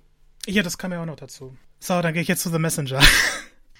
ja, jetzt wobei, da habe ich dann doch noch mal eine Frage. Da war ich vielleicht, aber weil das Daniel ja so mal erwähnt hat, mit dem Übertragen von Let's, äh, von Go auf Let's Go, ähm, heißt das, dass ich, kann ich das zu einem bestimmten Punkt in Let's Go machen? Oder kann ich von Anfang an schon sagen, oh, ich habe jetzt hier 50 Pokémon, die übertrage ich jetzt sofort an? Nein, man muss Fuxania City erreichen. Ich glaube, das. Aber dann ab da, ab dem Punkt kann ich quasi ja. machen, was ich will. Ja, also da gab es halt mal diese Safari-Zone und jetzt ist da so ein Center, hm. wo man das Spiel mit Pokémon Go verbinden kann. Okay. Und das heißt, da kann ich mir aber auch einen exorbitanten Vorsprung quasi verschaffen. Ah, nicht unbedingt eigentlich. Also klar, wenn man viele okay. Pokémon auf Pokémon Go hat, kann man die da hinschicken, ja. dann landen sie in einem Park und dann hm. kann man die fangen. Aber die WP-Werte werden neu berechnet. Das heißt, wenn jetzt ah, ein mhm. perfektes Pokémon in Pokémon Go rübergetauscht wird, muss es in ja. Pokémon Let's Go nicht so gut sein. Ah, okay. Und, und äh, natürlich muss man die Pokémon auch erst haben. Es gibt ja auch in Pokémon Go seltenere. Und will man die jetzt wegschicken unbedingt, will man sie doch behalten. Ach so, also wenn ich die auf Let's Go übertrage, habe ich sie in Go nicht Genau, mehr. und die können auch nicht wieder ah. zurück. Dafür gibt es dann auf Go so, so eine Geschenkbox, mhm. durch die dann 30 Minuten lang Meltan, das ist das neue niedliche Pokémon spawnen. Hm, okay. Also ist das ein bisschen äh, äh, stringent gehalten quasi. Ja, das ist so eine kleine hm. Funktion, die aber ganz hm. nett ist, finde ich zumindest. Ja, aber es ist jetzt zumindest nicht einfach plump von wegen, überträgst da jetzt dein, dein geilste, deine geilsten drei Pokémon und fliegst dann durch Let's Go durch. Ja. Das ist doch schon mal gut. Genau, aber dann jetzt, äh, Marco, bitte ich äh, dich, deinen äh, Platz 2 zu enthüllen, den ich ja schon enthüllt habe. Auf äh, The Messenger hatte ich mich schon lange gefreut, aber das Spiel hat mich dermaßen umgehauen. Es ist auch wieder kein allzu langes Spiel, sieben, acht Stunden. Und ich würde jetzt fast sagen, wer sich von dem Spiel überraschen lassen will, kann sich. Ja, eigentlich, wenn man sich schon Bilder anschaut, wird man gespoilert. Ich werde auf jeden Fall ein bisschen was verraten an der Stelle, äh, weil man sonst eigentlich kaum über das Spiel reden kann. Man spielt halt einen Ninja in seinem Dorf, wächst er auf, Dorf wird zerstört, bla bla bla, kennt man alles. Äh, es hat aber schon so eine NES-Ästhetik. sehr, sehr detailreich und das spielt sich auch ziemlich modern, aber es sieht aus wie ein Spiel der 8-Bit-Zeiten. Und äh, die Story geht dann eher humorvoll weiter. Man kriegt eine Schriftrolle und man soll die zu einem Berg bringen, meine ich. Ich bin mir gar nicht mehr so sicher. Äh, die eigene Geschichte ist aber auch gar nicht der, der Hauptgrund. Ähm, das spielt sich einfach fantastisch. So ein bisschen im Stile von Ninja Gaiden. Es ist aber kein besonders schweres Spiel und man läuft dann meist von rechts nach links, äh, besiegt die Gegner mit, mit seinem Schwert. Äh, es gibt Sprungpassagen. Eine besondere Mechanik ist eben, dass wenn man irgendwas in der Luft trifft, äh, noch einen zusätzlichen Sprung ausführen darf. Und, und ja, es ist ein ganz netter Plattformer. Man läuft dann von A nach B ständig, klassische Level. Und irgendwann besiegt man dann einen Boss. Und äh, was dann folgt, hat mich völlig aus den Socken gehauen. Ich will natürlich nicht verraten, wie die Geschichte da weitergeht, aber ab dem Punkt habe ich, glaube ich, zehn Minuten gelacht und konnte kaum noch weiterspielen. Anschließend erhält man die Fähigkeit, zwischen zwei Zeiten zu reisen. Einmal der 8-Bit-Zeit und dann der 16-Bit-Zeit. Und das wird dann in die Level auch eingebaut. Das heißt, man kann nicht frei wechseln, aber an bestimmten Punkten gibt es dann Portale und man muss dann ein bisschen überlegen, wann muss man jetzt dahin wechseln, äh, wie verändert sich die Umgebung vor allem. Dadurch öffnet sich das Spiel. Es ist dann nicht mehr ganz so linear, sondern hat so ein bisschen was von der Metroidvania, aber natürlich jetzt nicht so ausgefeilt wie andere Genrevertreter. Man springt rum, man wechselt zwischen den verschiedenen optischen Stilen. Es spielt sich wahnsinnig flüssig, weil man immer wieder neue Fähigkeiten bekommt. Und es macht einfach nur Spaß, auch von A nach B zu laufen und die verschiedenen Fähigkeiten auszuprobieren. Teilweise wird im Sprung die Zeit mehrfach gewechselt und man muss blitzschnell reagieren. Es ist aber kein allzu schweres Spiel. Und, und das finde ich auch gut, denn wäre es jetzt ein Spiel, das auch so schwierig wäre wie Ninja Gaiden, hätte ich es relativ schnell abgebrochen. Aber so kommt man gut durch. Es sind die, die sieben, acht Stunden spielt sich im Handheld-Modus der Switch perfekt. Und wer eine humorvolle Reise haben möchte, wer einfach ein sauflüssiges Spiel haben möchte, äh, der muss sich The Messenger unbedingt mal angucken. Und für mich wäre es sogar auf Platz 1 gelandet. Äh, dazu dann aber später mehr. Ich glaube, von euch hat es keiner gespielt. Nee, tatsächlich nicht. Nee, nee, aber das liegt auch ein bisschen so daran, das ist für mich, wenn ich mir dann Gameplay angucke, irgendwie denke ich mir so, ja, halt ein weiterer 16, 8-Bit, äh, bla, äh, Retro. Ja, Met Metroidvania mit einem irgendeinem Twist, ne? So quasi. Also. Ja, ja. Also ich finde, das Spiel ist wahnsinnig schwer zu vermarkten gewesen, weil eigentlich dieser Twist, mhm. dass es halt diese zwei Stile sind, äh, wäre mhm. eine schöne Überraschung was? gewesen, weil es auch Stunden dauert, bis das überhaupt passiert. So. Was haben denn die, was hat denn der Twist, äh, hat er spielerisch noch irgendwas nach sich zu ziehen oder einfach nur optisch? Nee, das ist auch spielerisch, äh, verändert sich dann einiges. Man kriegt halt neue Fähigkeiten. Ja man kann aber auch einige Sachen in 16-Bit, die man in 8-Bit dann nicht unbedingt ausführen kann. Hm. Ja, das, das ist wieder so eine Sache, wie erklärt man das Spiel? Wie macht man es Leuten schmackhaft? Ähm, hm. Ich glaube einfach, wenn man Lust hat auf einen Plattformer, dann sollte man sich's anschauen, da sollte man sich einfach reinwagen, weil es so viele tolle Momente hat, die man einfach nicht vorwegnehmen kann, weil die dann nicht mehr diesen Überraschungsfaktor hätten. Ja, ich, was, was ich jetzt zumindest schon mal gut finde, was du erwähnst, dass es, dass es einfach nicht, dass es flüssig und einfach zu handhaben äh, sei. Ähm, dass es jetzt keine großen Schwierigkeiten gibt, weil, also ich, klar, ich verbeiß mich auch gern mal in irgendwas, aber da ist wieder der Zeitfaktor, wenn ich weiß, ich kann durch ein Spiel, komme durch ein Spiel gut durch, ohne irgendwie ewig an irgendwelchen Passagen rumzuhängen, was mich dann nervt, weil die Zeit dann abläuft, die persönliche Spielzeit dann, dann, dann, dann ist es doch ganz gut. Also es hat seine knackigen Passagen, aber hm. wenn ich jetzt mit anderen, wenn ich es mit anderen schweren Spielen vergleiche, äh, kommt das nicht mal in die Nähe. Es ist sehr angenehm zu spielen. Sehr schön. Gut, äh, wie sieht's bei Daniel? Hast du mit dem Messenger irgendwas zu tun? Nee, nee ne? noch nicht irgendwie angeschaut, aber jetzt bin ich neugierig geworden. Ja, Marco hat's mal wieder geschaut. Wie immer. Es muss auf eure Spiellisten. Der, der Schlingel, ja. ja ich trage ich kurz ein. Ist das im Angebot gerade? Leider nicht. Weißt du, Aber es war schon mal im Angebot. Gerade nicht. Was, was, wo liegt da der Preis? Äh, äh, Punkt? Bei 19,99 Euro. Das ist es, finde ich, aber auch wert. Und ja. man muss dazu sagen, äh, jetzt vor kurzem, das war mein ein größter Kritikpunkt am Spiel tatsächlich, dass es irgendwann vorbei ist. Ich wollte noch mehr mhm. spielen.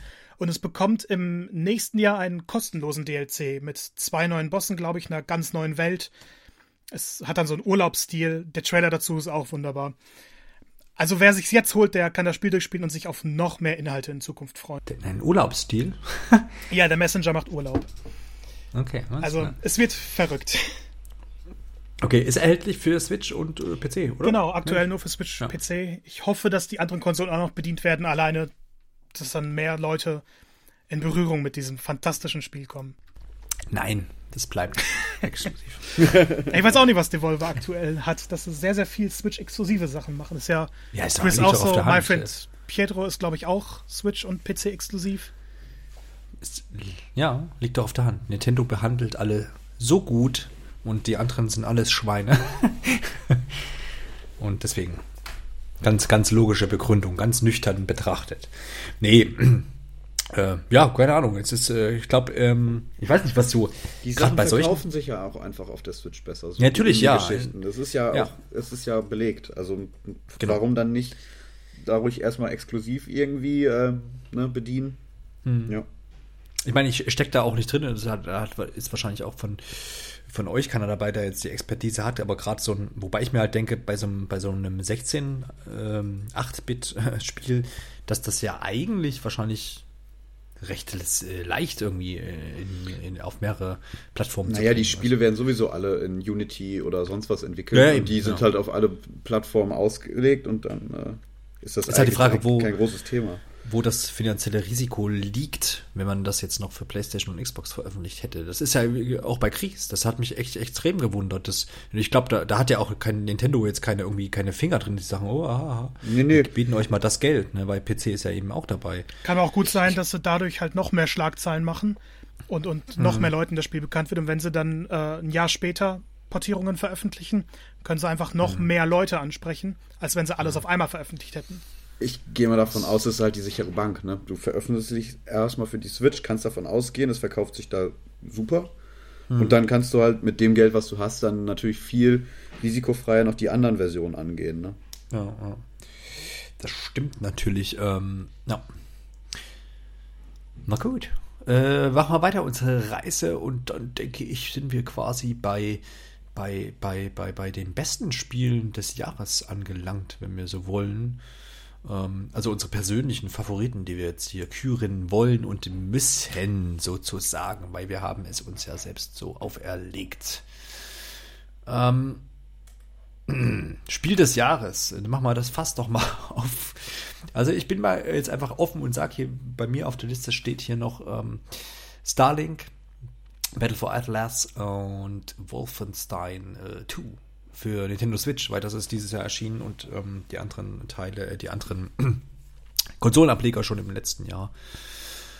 Und ähm, das ist quasi mein, mein, mein dritter Titel und ich mir hat das äh, im Vorhinein schon äh, Kopfzerbrechen bereitet, was denn jetzt hier mein Spiel des Jahres ist. Also mit dem Spielejahr 2018 kann ich nicht sagen, dass ich unzufrieden bin. Mir geht es da eher so ein bisschen wie Alexander, der sagt, ich habe jetzt nicht so die Mega-Zeit gehabt, mich irgendwo rein zu verbeißen. Ich habe vorhin schon mal erwähnt, ich habe ähm, wenn ich, wenn ich mir Zeit genommen habe, wirklich fürs Spielen, dann äh, irgendwie Zeit in Koop-Spiele investiert. Deswegen auch vorhin die zwei genannten Spiele. Und persönlich, äh, quasi im Singleplayer, habe ich die meiste Zeit eben mit Wolfenstein und äh, Starling verbracht. Und wenn ich jetzt eben Resümee äh, ziehen muss, und das mache ich jetzt tatsächlich relativ spontan, ist es. Jetzt kommt's immer noch schwierig. Verdammt. Also ich habe, also fangen wir mal, fangen wir von vorne an. Ich habe mit Wolfenstein extrem viel Spaß gehabt. Ich bin, ich bin eigentlich, also ich bin so ein Singleplayer-Shooter-Typ. Ich mag äh, Call of Duty nicht mehr doll, weil, weil es nur noch im, im, im Mehrspieler spielbar ist letztendlich.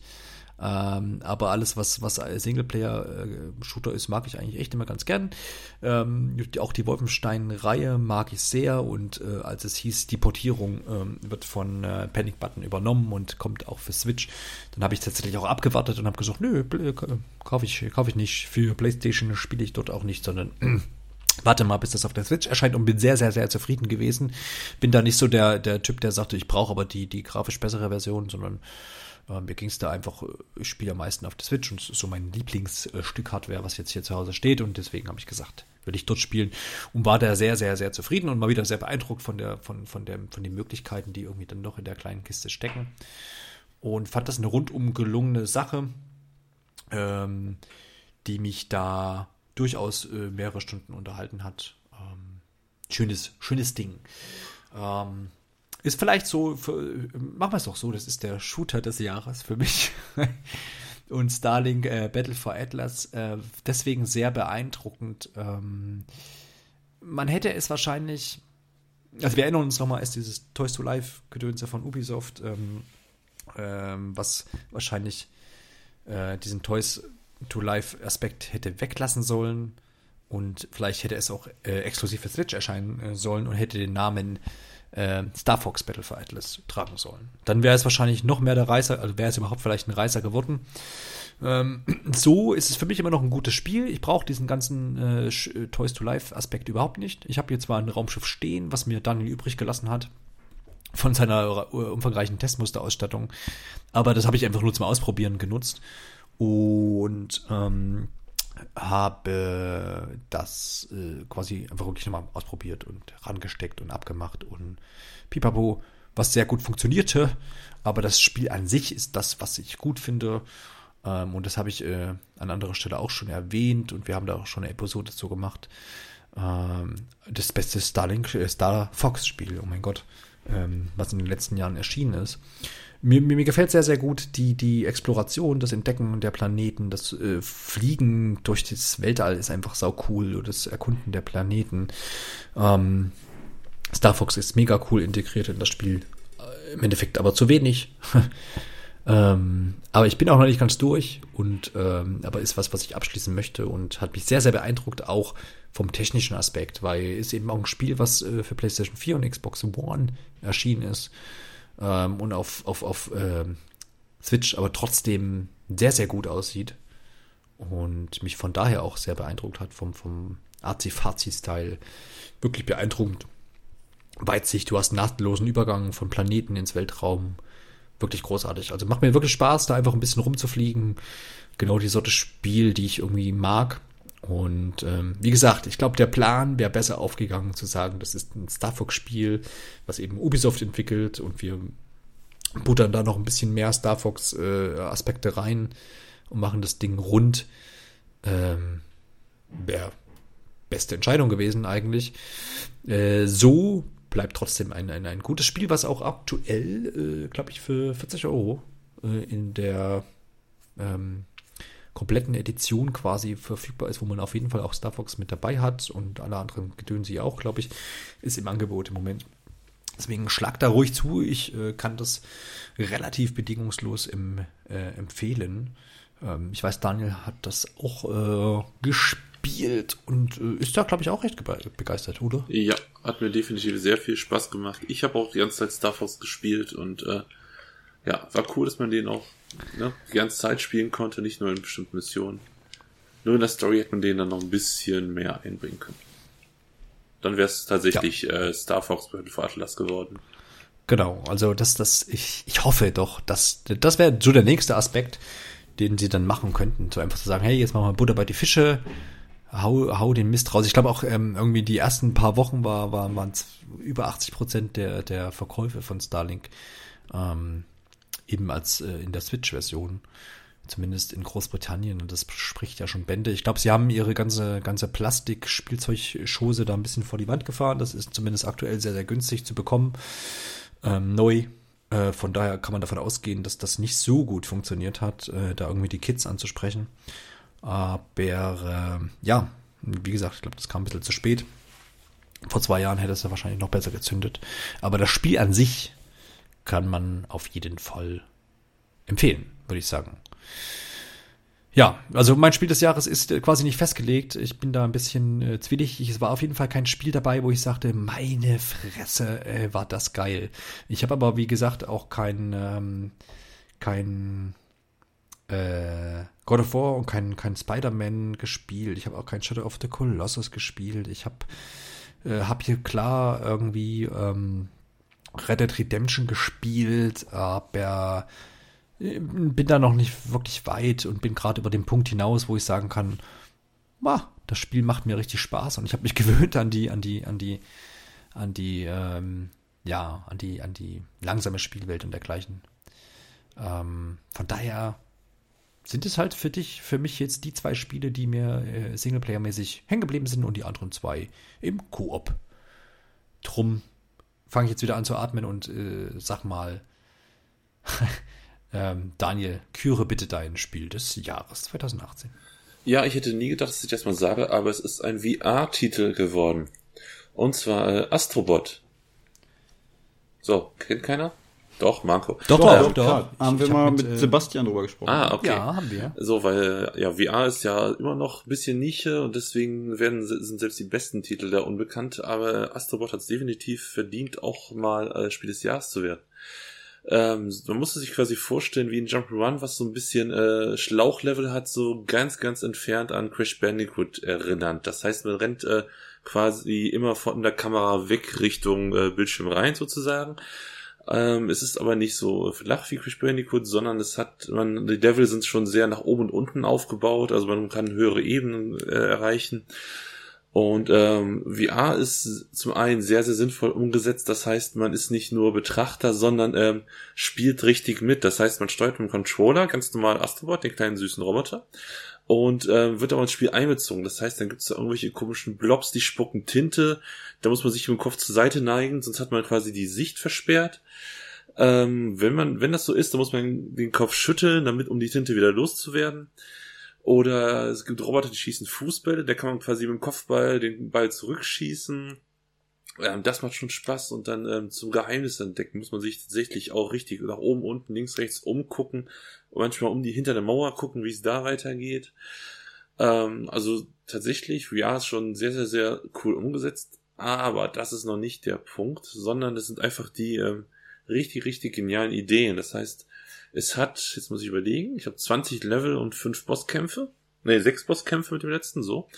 Und ähm, es wird bis zum Ende, kommen immer neue Ideen. Ich saß immer da und dachte nach jedem Level, okay, das war verdammt cool und das nächste Level kann doch nichts Neues mehr haben, oder? Und jedes Mal war ich, lag ich falsch, weil die bis zum Ende haben sie immer wieder was Neues gefunden. Und dieses Spiel hat mich tatsächlich richtig zum, zum, zum Lächeln gebracht, weil äh, ich war einfach ähm, wirklich glücklich mit, dass es heutzutage noch ein Spiel gibt, was so viele neue Ideen hat.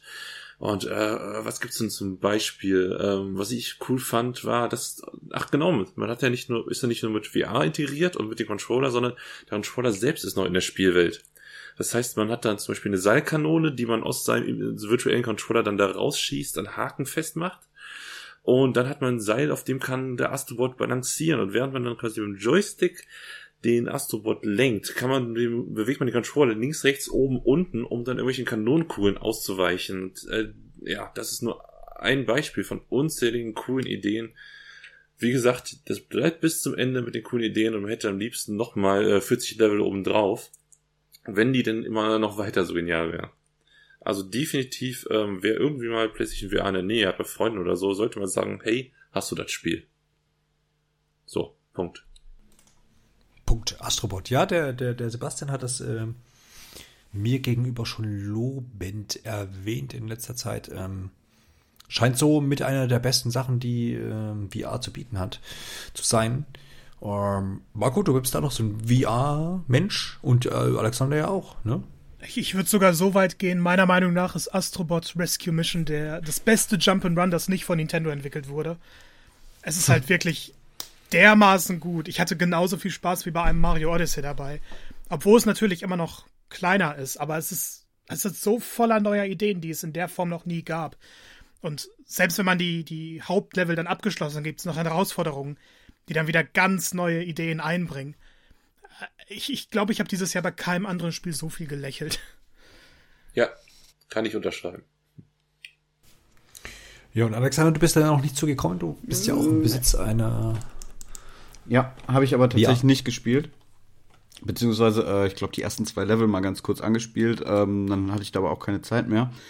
Ähm, VR-technisch sowieso dieses Jahr bei mir echt nicht so viel, muss ich ganz ehrlich sagen. Was mich noch überzeugt hat, war Beat Saber VR, wenn wir da gerade sind.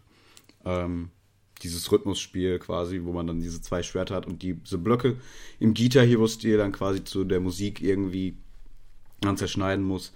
Ähm, das klappt so überraschend gut einfach auf der PlayStation VR vom Tracking her und allem und ist so intuitiv. Ähm, habe ich vielen Leuten, die auch mit VR noch nichts zu tun haben, in die Hand gedrückt und die haben sich da sofort drin zurechtgefunden. Also fand ich echt beeindruckend, rein technisch auch schon. Ja. Das war mein VR-Beitrag dann. So viel zu Virtual Reality. Genau. Na gut, also das war Markus, ähm, Quatsch, Daniels, Daniels äh, Spiel des Jahres und dann wollen wir die Spannung aber noch ein bisschen äh, hochhalten, bevor wir zu Markus letztendlich ein Spiel des Jahres kommen. Und Daniel äh, hat's gesagt und dementsprechend ist Alexander dran. Alex, dein Spiel des Jahres. Danke für diese geniale Überleitung. Ja, ja. Ja, ich bin der Lückenbüßer hier. Überleitung des Jahres. Ähm, ja, genau, Überleitung des Jahres. Ähm, ja, bei mir ist Platz 1 ähm, ein Spiel, worüber ich auch schon hier im Podcast gesprochen habe. Ich glaube, wir haben da auch recht ausführlich drüber geredet. Ähm, ist auch das Spiel, was ich sagen muss, was mich am meisten gefesselt hat, um da nochmal diesen Bogen zu, zum Anfang äh, zu schlagen. Ähm, wenn ein Spiel wirklich richtig gut ist, dann, dann fesselt mich das halt auch so, dass ich alles andere liegen lasse. Und das Spiel war bei mir halt Spider-Man für die PlayStation 4. Ähm, ja, das sind gut 20 Stunden, die, glaub, die, die Kampagne da, glaube ich, dauert, ne? Wenn ich mich nicht irre. Ich glaube, es waren gut 20 Stunden und die habe ich halt auch tatsächlich an einem Wochenende dann ähm, hinter mich gebracht. Und das äh, soll einiges heißen, wenn ich mal maximal so sonst immer mir da eine Stunde vielleicht für ein Spiel nehme. Ähm, nee, das hat mich echt von vorne bis hinten so dermaßen überzeugt, das habe ich wirklich komplett durchgespielt. Habe danach dann auch noch viel rein, Zeit reingesteckt, um es dann ähm, möglichst zu komplettieren mit allen Sammelaufgaben und so weiter. Habe ich jetzt nicht ganz geschafft. Ähm, ja, aber es ist halt, wir hatten es auch damals, glaube ich, schon gesagt, ähm, definitiv besser als so einige Spider-Man-Verfilmungen, die man mittlerweile sich äh, antun musste.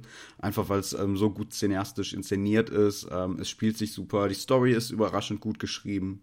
Ähm, Spider-Man-Fans können da halt wahnsinnig viel entdecken, freuen sich da auch über Anspielungen und allgemein über die Charaktere, die sehr gut getroffen sind. Ähm, deswegen für mich äh, das Spiel des Jahres. Und ähm, ich habe es tatsächlich gestern nochmal angeworfen.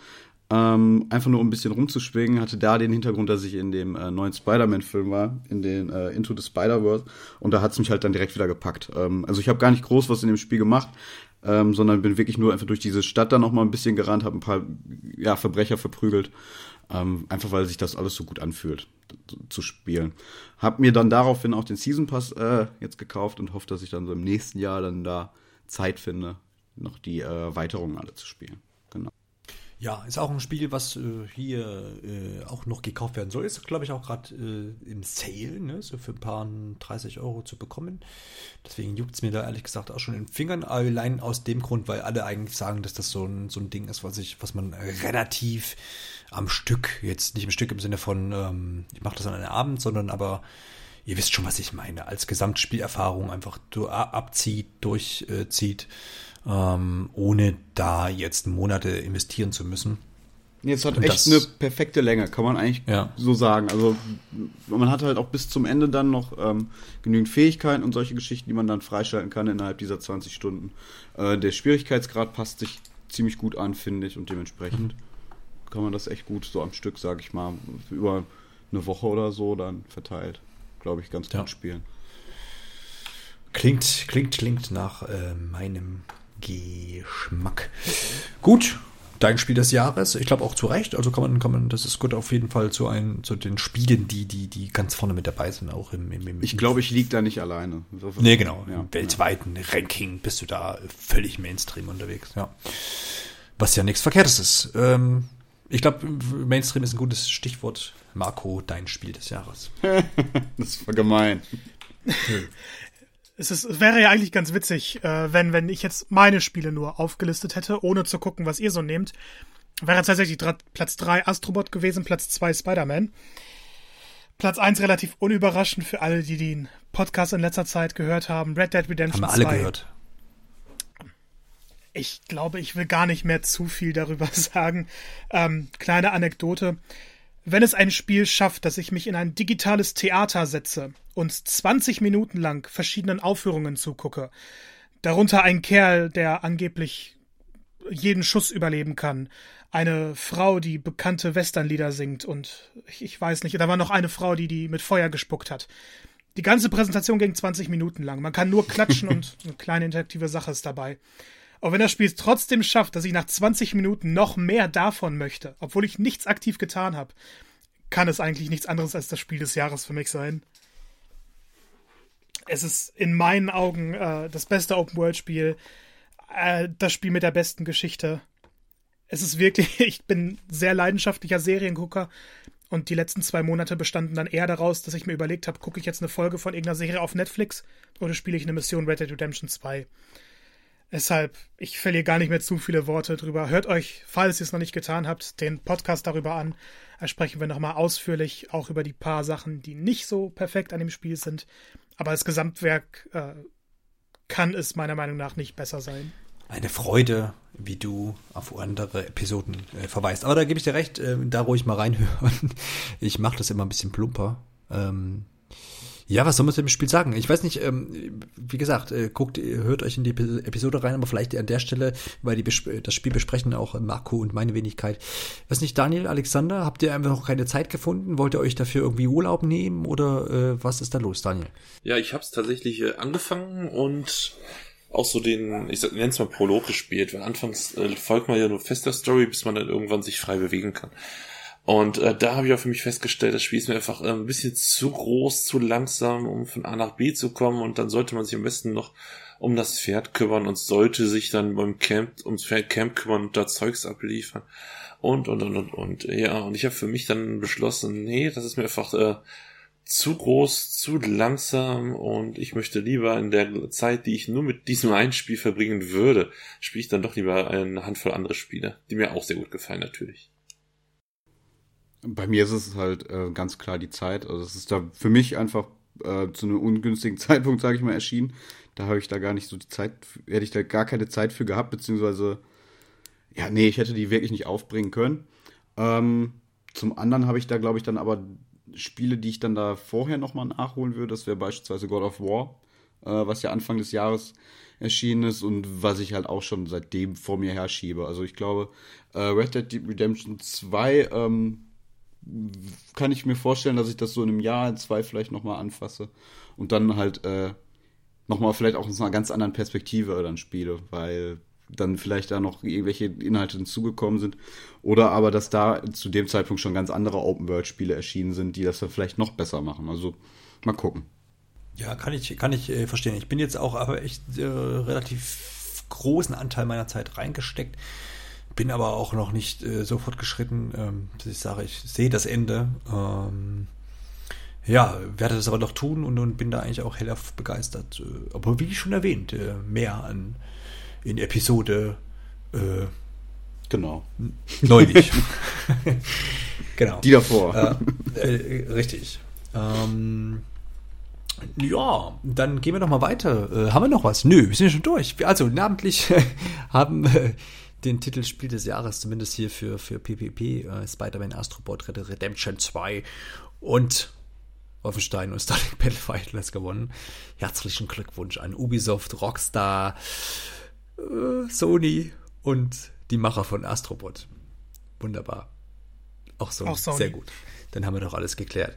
Ähm, das ist so, ich, ich weiß nicht. Ähm, wie, wie, lasst uns doch noch mal kurz äh, einen Abriss machen. Äh, Spielejahr. Ähm, wir haben ja vorhin schon mal 2017 erwähnt. Gefühlt war das für mich aufregender als 2018. Wie geht's denn, wie geht's denn dir, Marco? Du hast ja schon gesagt, du hast echt viel gespielt.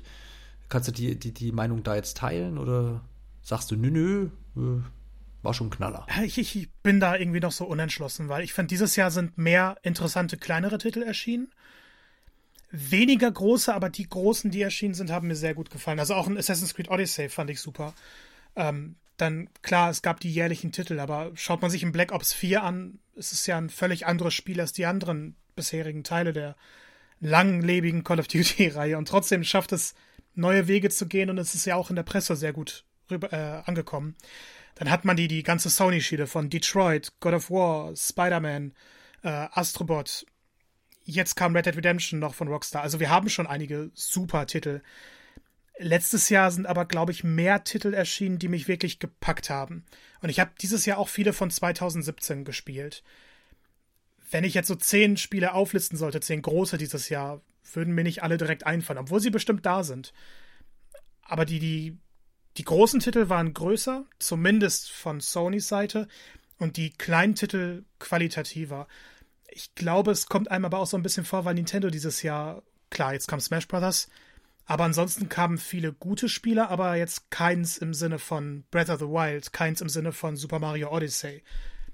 Zumindest kam mir das jetzt so vor. Nee, das ist auf jeden Fall so. Also Nintendo-seitig auf jeden Fall so. Ähm, na, da müssen wir ja nur mal durchgehen, was kam. Ähm, Kirby, um es in jeder Folge einmal Kirby zu nennen. ähm, ähm, Bayonetta hatten wir, wir hatten ähm, dann Captain Toad. Ähm, das sind halt, da fällt es halt eigentlich schon auf, das sind ja alles Portierungen. Gut, wir hatten noch Mario Party, aber klar, das ist, das ist ein Partyspiel. Das, das ist halt nochmal was ganz anderes. Ich finde, sowas fällt immer irgendwie ein bisschen außer Wertung. Ne? Wir hatten Sushi Striker, ja, The Way of. Ja, ja, das irgendwas. ist es halt. Also es sind wirklich keine, sagen wir mal, großen Titel, beziehungsweise Titel, die halt einfach schon bekannt sind, ne? Octopath Traveler. Das ist sehr nischig, lassen wir das mal Nischig, so. ja. Ja. Ist okay. Mhm. Ne? Also jetzt. Das war dann auch wieder von Square. Ja, ja, aber ne, als exklusiver Titel, ja. Ja, okay. Ja, äh, ich weiß, äh, weiß, was ihr meint. Ja, genau. Also klar, wir haben hier keinen Breath of the Wild, keinen Mario Odyssey und sonst auch überhaupt nichts äh, so, so, so, so einschneidendes, äh, dass man sagt, als Nintendo-Anhänger, äh, hau mal hier äh, noch irgendwie rein in den Sack. Ähm, Gebe ich euch recht, kann ich, kann ich, kann ich nachvollziehen. Äh, Daniel, hast du da noch irgendwas beizutragen? Was war denn? War 17 besser oder 18 dann? Ähm, als Switch-Besitzer würde ich sagen auf jeden Fall 17. Weil ja, wir hatten es gesagt, ne? Zelda und Mario, die sind, die waren beide äh, einzigartig. Und jetzt, dieses Jahr waren viele sehr gute Spiele, aber eben, ja, nix, was äh, überrascht hat. Smash Bros. ist Smash Bros. ja, mit mehr Kämpfern und ja, Mario Party, ja, wie eben gesagt, ist Mario Party, macht ja Spaß. Aber es hat einen nicht so umgehauen wie die Titel im letzten Jahr. Definitiv nicht. Ja, ja, ja. Absolut. Ähm, an der Stelle, ja, hoffen wir eigentlich so ein bisschen auf 2019, 2019, wenn wir uns die Switch mal anschauen. Ja, da wird dann halt einfach Pokémon und Metroid in die Bresche. Und Animal Crossing. Und Animal Crossing. Und Fire Emblem und, und Yoshi Menschen. und vielleicht äh, Bayonetta. Crafted. Ja, ja, irgendwas davon muss dann in 2020. Das ist zu viel für ein Jahr. Ja. Ich glaube, wir müssen aber auch gar nicht jetzt allzu sehr drüber spekulieren, weil ähm, wenn man jetzt mal so guckt, was jetzt aktuell für das erste Quartal da angekündigt ist, das ist, glaube ich, sehr mau bei Nintendo. Ich glaube, es sind zwei Spiele. Kann das sein? Warten wir, machen ja. mal einen Podcast nach der Januar direkt. Genau, darauf wollte ich nämlich hinaus. Die kommt auf jeden Entschuldigung. Fall. Entschuldigung. Das, ja, ja Januar, Februar, irgendwas. Ich bin ja froh, nee, ich, ich denke mal, Januar kommt die. Das, das genau. Ähm, ja, ich glaube, das erste, was jetzt so von der Socke gelassen wird, von der Socke, von der Rolle gelassen wird, äh, ist äh, New Super Mario Brothers U Deluxe Edition. Und das war richtig, in voller Länge. Ähm, genau, jetzt irgendwie im Januar. Äh, ja, weiteres Remake halt einfach. Ich glaube ich cool, kann man mitnehmen, aber äh, reißt jetzt hier keinen von Zocken und wird sicherlich am Ende des Jahres 2019 nicht hier irgendwie bei uns nochmal erwähnt werden. Äh, außer es kommt nur noch äh, äh, Mist danach, was Nintendo wahrscheinlich nicht tun wird. Ja gut, dann sind wir ja bei den, äh, haben wir ja abgeschlossen unsere besten, großartigsten Titel des Jahres und wollen aber die kleinen, feinen Empfehlungen äh, von unserem Redakteur Marco nicht missen, äh, der hier noch so ein paar Titel ähm, notiert hat, die, die, die einfach erwähnenswert sind, glaube ich, äh, Marco, und die vielleicht jetzt nicht groß pompös äh, daherkommen und auch nicht irgendwie äh, vielleicht immer massentauglich sind und auch wahrscheinlich nicht äh, Milliarden eingenommen haben, aber eben in Pixel, Polygone und Plauderei erwähnt werden sollten. Marco, erzähl mal. Und auf jede Kaufliste gehören. Ich fange mal an mit Old School Musical für Nintendo Switch. Äh, ist ein Musikspiel, bei dem man einfach im richtigen Moment äh, die richtigen Tasten drücken muss. Das Besondere im Hintergrund äh, werden 8-Bit, 16-Bit-Szenen gespielt. Sei es äh, was in Anspielung auf The Legend of Zelda oder sei es ein Autorennspiel. Äh, einfach nur ein Video von angucken und dann weiß man, ob man es mögen wird oder nicht. Beat Saber für PlayStation VR haben wir gerade schon angesprochen. Eines der besten Musikspiele überhaupt. Zwei Lichtschwerter in der Hand, man zerstört Blöcke im Takt der Musik. Muss jeder mal, der PlayStation VR zur Verfügung hat, angespielt haben. Weiter mit Deracine von From Software, ebenfalls für PlayStation VR. Äh, Spiel kann man nicht erklären. es ist wirklich so. Es ist eine Geschichte, bei der man außerhalb der Zeit lebt. Es geht um Waisenkinder, es geht um Geister, es geht darum, äh, Gegenständen die Lebenskraft zu entziehen. Äh, wer From Software Spiele mag äh, und die Schwierigkeit nicht dabei haben möchte, die ein Dark Souls offenbart, der sollte sich Deracide mal angucken. Donut County äh, orientiert sich ein bisschen an Katamari, nur dass man ein Loch spielt und dieses Loch saugt Objekte auf. Und je mehr Objekte man aufsaugt, desto größer wird dieses Loch, bis man das ganze Level aufsaugt. Ist genauso verrückt und bescheuert, wie es sich anhört, hat eine großartige Geschichte dabei, zumindest wenn man lachen möchte. Ist auch so ein Spiel, das in zwei, drei Stunden durchgespielt ist. Sollte man sich angucken. Tetris Effect ist ja einer der großen Überraschungstitel dieses Jahr gewesen. Lässt sich mit PlayStation VR spielen, ansonsten auch normal am Fernsehen. Spielprinzip ist klar, es ist Tetris. Es hat aber einen fantastischen Soundtrack und dieser Soundtrack wird durch die eigenen Aktionen beim Spielen beeinflusst. Wer Tetris nicht komplett abgeneigt ist, sollte sich mal angucken, obwohl der Preis mit 40 Euro noch etwas deftig ist. Gehen wir wieder zurück auf die Switch mit Into the Breach äh, von den Machern von FTL. Ist also auch ein kleines Strategiespiel. Ähm, erinnert ein bisschen an Advance Wars, aber auf einem kleinen Spielfeld äh, roguelike-mäßig. Das heißt, wenn man stirbt oder wenn die Erde besetzt wird von Aliens, äh, muss man wieder komplett von vorne anfangen. Man nimmt aber immer ein bisschen Fortschritt mit. Es ist ein ziemlich schwieriges Spiel, äh, eignet sich aber perfekt für kleine Runden. Definitiv eines der besten Indie-Titel auf Switch. Und dann muss noch The Missing erwähnt werden. Das neue Spiel von Swery. Äh, an sich auch ein Plattformer mit einigen Rätselpassagen. Man sollte gar nichts darüber wissen, außer dass es ein Swery-Spiel ist. Ich glaube, ich habe noch nichts Merkwürdigeres auf der Switch gespielt. Schaut es euch an. Ähm, gehört auf jeden Fall gespielt. Und damit gebe ich das Wort einmal weiter an Jannis. Genau, ich führe ganz schnell mal noch auf Chatty Break. Wir haben das in den letzten Episoden oder in der letzten Episode schon besprochen und zwar ein Interview mit äh, dem äh, PR-Menschen äh, dort, äh, mit dem Mike. Äh, kleines, witziges, kurzes ähm, Koop-Spielchen mal wieder aus meinem Munde. Ähm, in dem man zwei Clipper-Figuren spielt und sich äh, während des Spiels absprechen muss, Jump'n'Run, Plattformer-Style in 3D für mh, mm, Nintendo Switch exklusiv erschienen und durchaus zu empfehlen. Gibt im Moment auch eine Demo. Mal unbedingt runterladen. Daniel, du hast auch noch einen Geheimtipp. Genau, Detroit äh, Become Human darf auf jeden Fall nicht unerwähnt bleiben. Ist ein interaktiver Film, so wie man kennt, äh, wie Heavy Rain oder Beyond True Souls.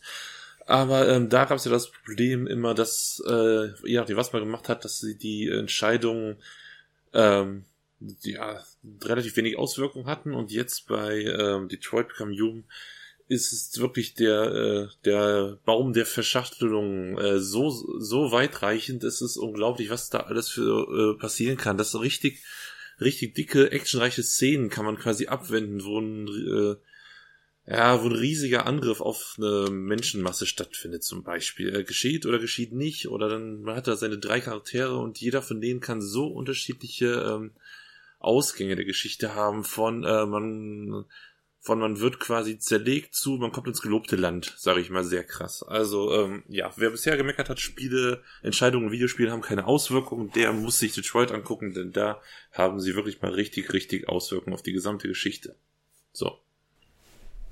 Und damit die Liste komplett wird und perfekt wird. Alexander, du hast auch noch einen Titel gefunden. Genau, ähm, noch ganz kurz, habe ich glaube ich auch Anfang des Jahres schon mal erwähnt. Äh, Florence ist für, glaube ich, iOS und Android erschienen. Ähm, ist von den Entwicklern von Monument Valley, diesem Puzzlespiel.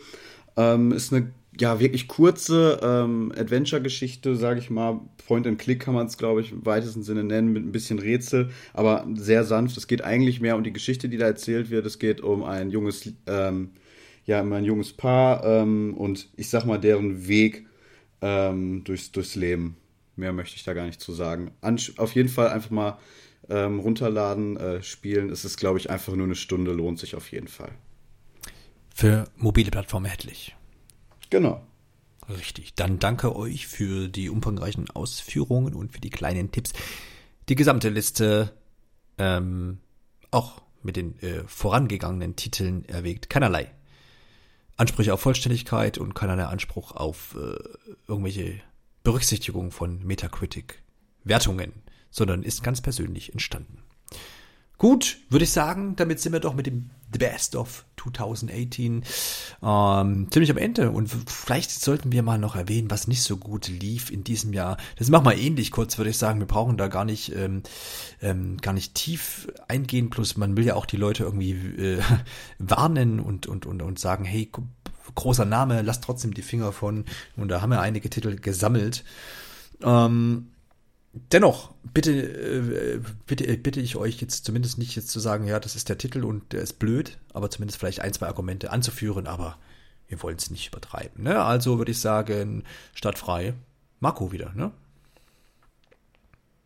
Dynasty Warriors 9 ist blöd. Komm mal weiter. Äh, ich, ich, ich glaube, ich kann meine Emotionen immer noch nicht ganz zusammenfassen. Ich liebe die Dynasty Warriors Reihe. Ich liebe alle Warriors-Spiele. Ich habe sogar Warriors All-Stars äh, komplett durchgespielt. Es, es ist so eine Katastrophe. Die Prämisse ist, dass endlich mal dieses altbekannte Prinzip ausgeweitet wird und man eine offene Welt hat, die wirklich ein dynamisches Schlachtfeld darstellt. Nur funktioniert absolut gar nichts davon. Nicht mal das Kampfsystem, das sieben Spiele lang und in hunderten Ablegern perfekt funktioniert hat. Nicht mal das haben sie geschissen bekommen. Entschuldigung. Sehr schön. Hinzu kommt die wohl mieseste Grafik, die man auf der PlayStation 4 in einem großen Spiel erwarten kann. Mal ganz davon abgesehen, dass hunderte Einheiten auf einmal verschwinden, wenn man die Kamera ein bisschen bewegt. Ähm, es, ist, es gab dieses Jahr kein mieseres Spiel, meiner Meinung nach. Auch eine große Enttäuschung, äh, wobei eine erwartbare Enttäuschung war Metal Gear Survive. Ich glaube, dazu ist äh, mittlerweile auch alles gesagt worden.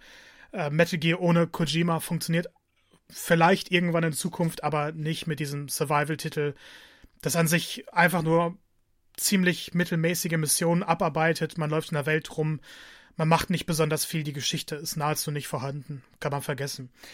Und dann noch Midnight Sanctuary, wird wahrscheinlich keinem was sagen. Ist ein Visual Novel, äh, bei dem ich mir gewünscht habe zu erblinden, damit ich diese furchtbaren, furchtbaren Welten nicht angucken muss. Äh, schaut euch den Trailer an. Wenn ihr danach keine Augenschmerzen habt, dann Glückwunsch. Äh, es hat eine miese Geschichte. Es hat ein bisschen Gameplay im Sinne von, man kann entscheiden, welche Szenen aufeinander folgen, aber die ganze Geschichte ergibt keinen Sinn. Am Ende sterben, glaube ich, alle. Ich bin mir nicht mal sicher, was ich da gespielt habe. Es soll aber so künstlerisch wirken und das tut es nicht. Die, die Hintergründe gehen da manchmal durch Charaktere und, und man muss es gesehen haben. Äh, ist für Switch und für PlayStation 4 erhältlich, hat vor kurzem sogar ein VR-Update bekommen. Ich traue mich nicht, es haben zu Charakter Haben die Charaktere absichtlich keine Gesichter oder ist das auch so ein besagter Bug? Es, ist, es kommt immer so ein bisschen, also die Hauptcharaktere haben Gesichter und es gibt halt einen Hintergrund und den sieht man im Ladebildschirm. Und die ganzen Szenen sind sozusagen auf diesem Hintergrund und einige Charaktere, die, die keine große Bedeutung haben, tragen dann solche Mäntel, und die Mäntel sind transparent, das heißt, dadurch sieht man die Hintergründe. Wenn die sich bewegen, bewegt sich aber auch dieses Bild innen drin. Und das, das sieht katastrophal aus. Das muss man eigentlich ja, gesehen haben, um zu glauben, dass so ein Spiel wirklich existiert. Ich bin blind. Ja. Es ist schlimm. Fürchterlich. Es ist schlimm. Weiter zu äh, weiteren Gurken. Ich glaube, äh, Daniel, du hast noch eine Gurke. Ja, The Crew Irgendwas 2. mit Autos. Ich war ein riesiger Fan des ersten Teils, habe das ewig gespielt, weil allein schon durch die, durch die USA-Kurven war cool und man konnte seine Autos richtig schön da aufmöbeln äh, mit mit äh, Teilen, hatte, konnte unterwegs während des Fahrens so Challenges machen, wie man wird, also man wird einfach von A nach B kommen und da war eine Challenge unterwegs, Slalom fahren, hat man zwischendurch noch ein bisschen Punkte mitgenommen, war einfach alles cool.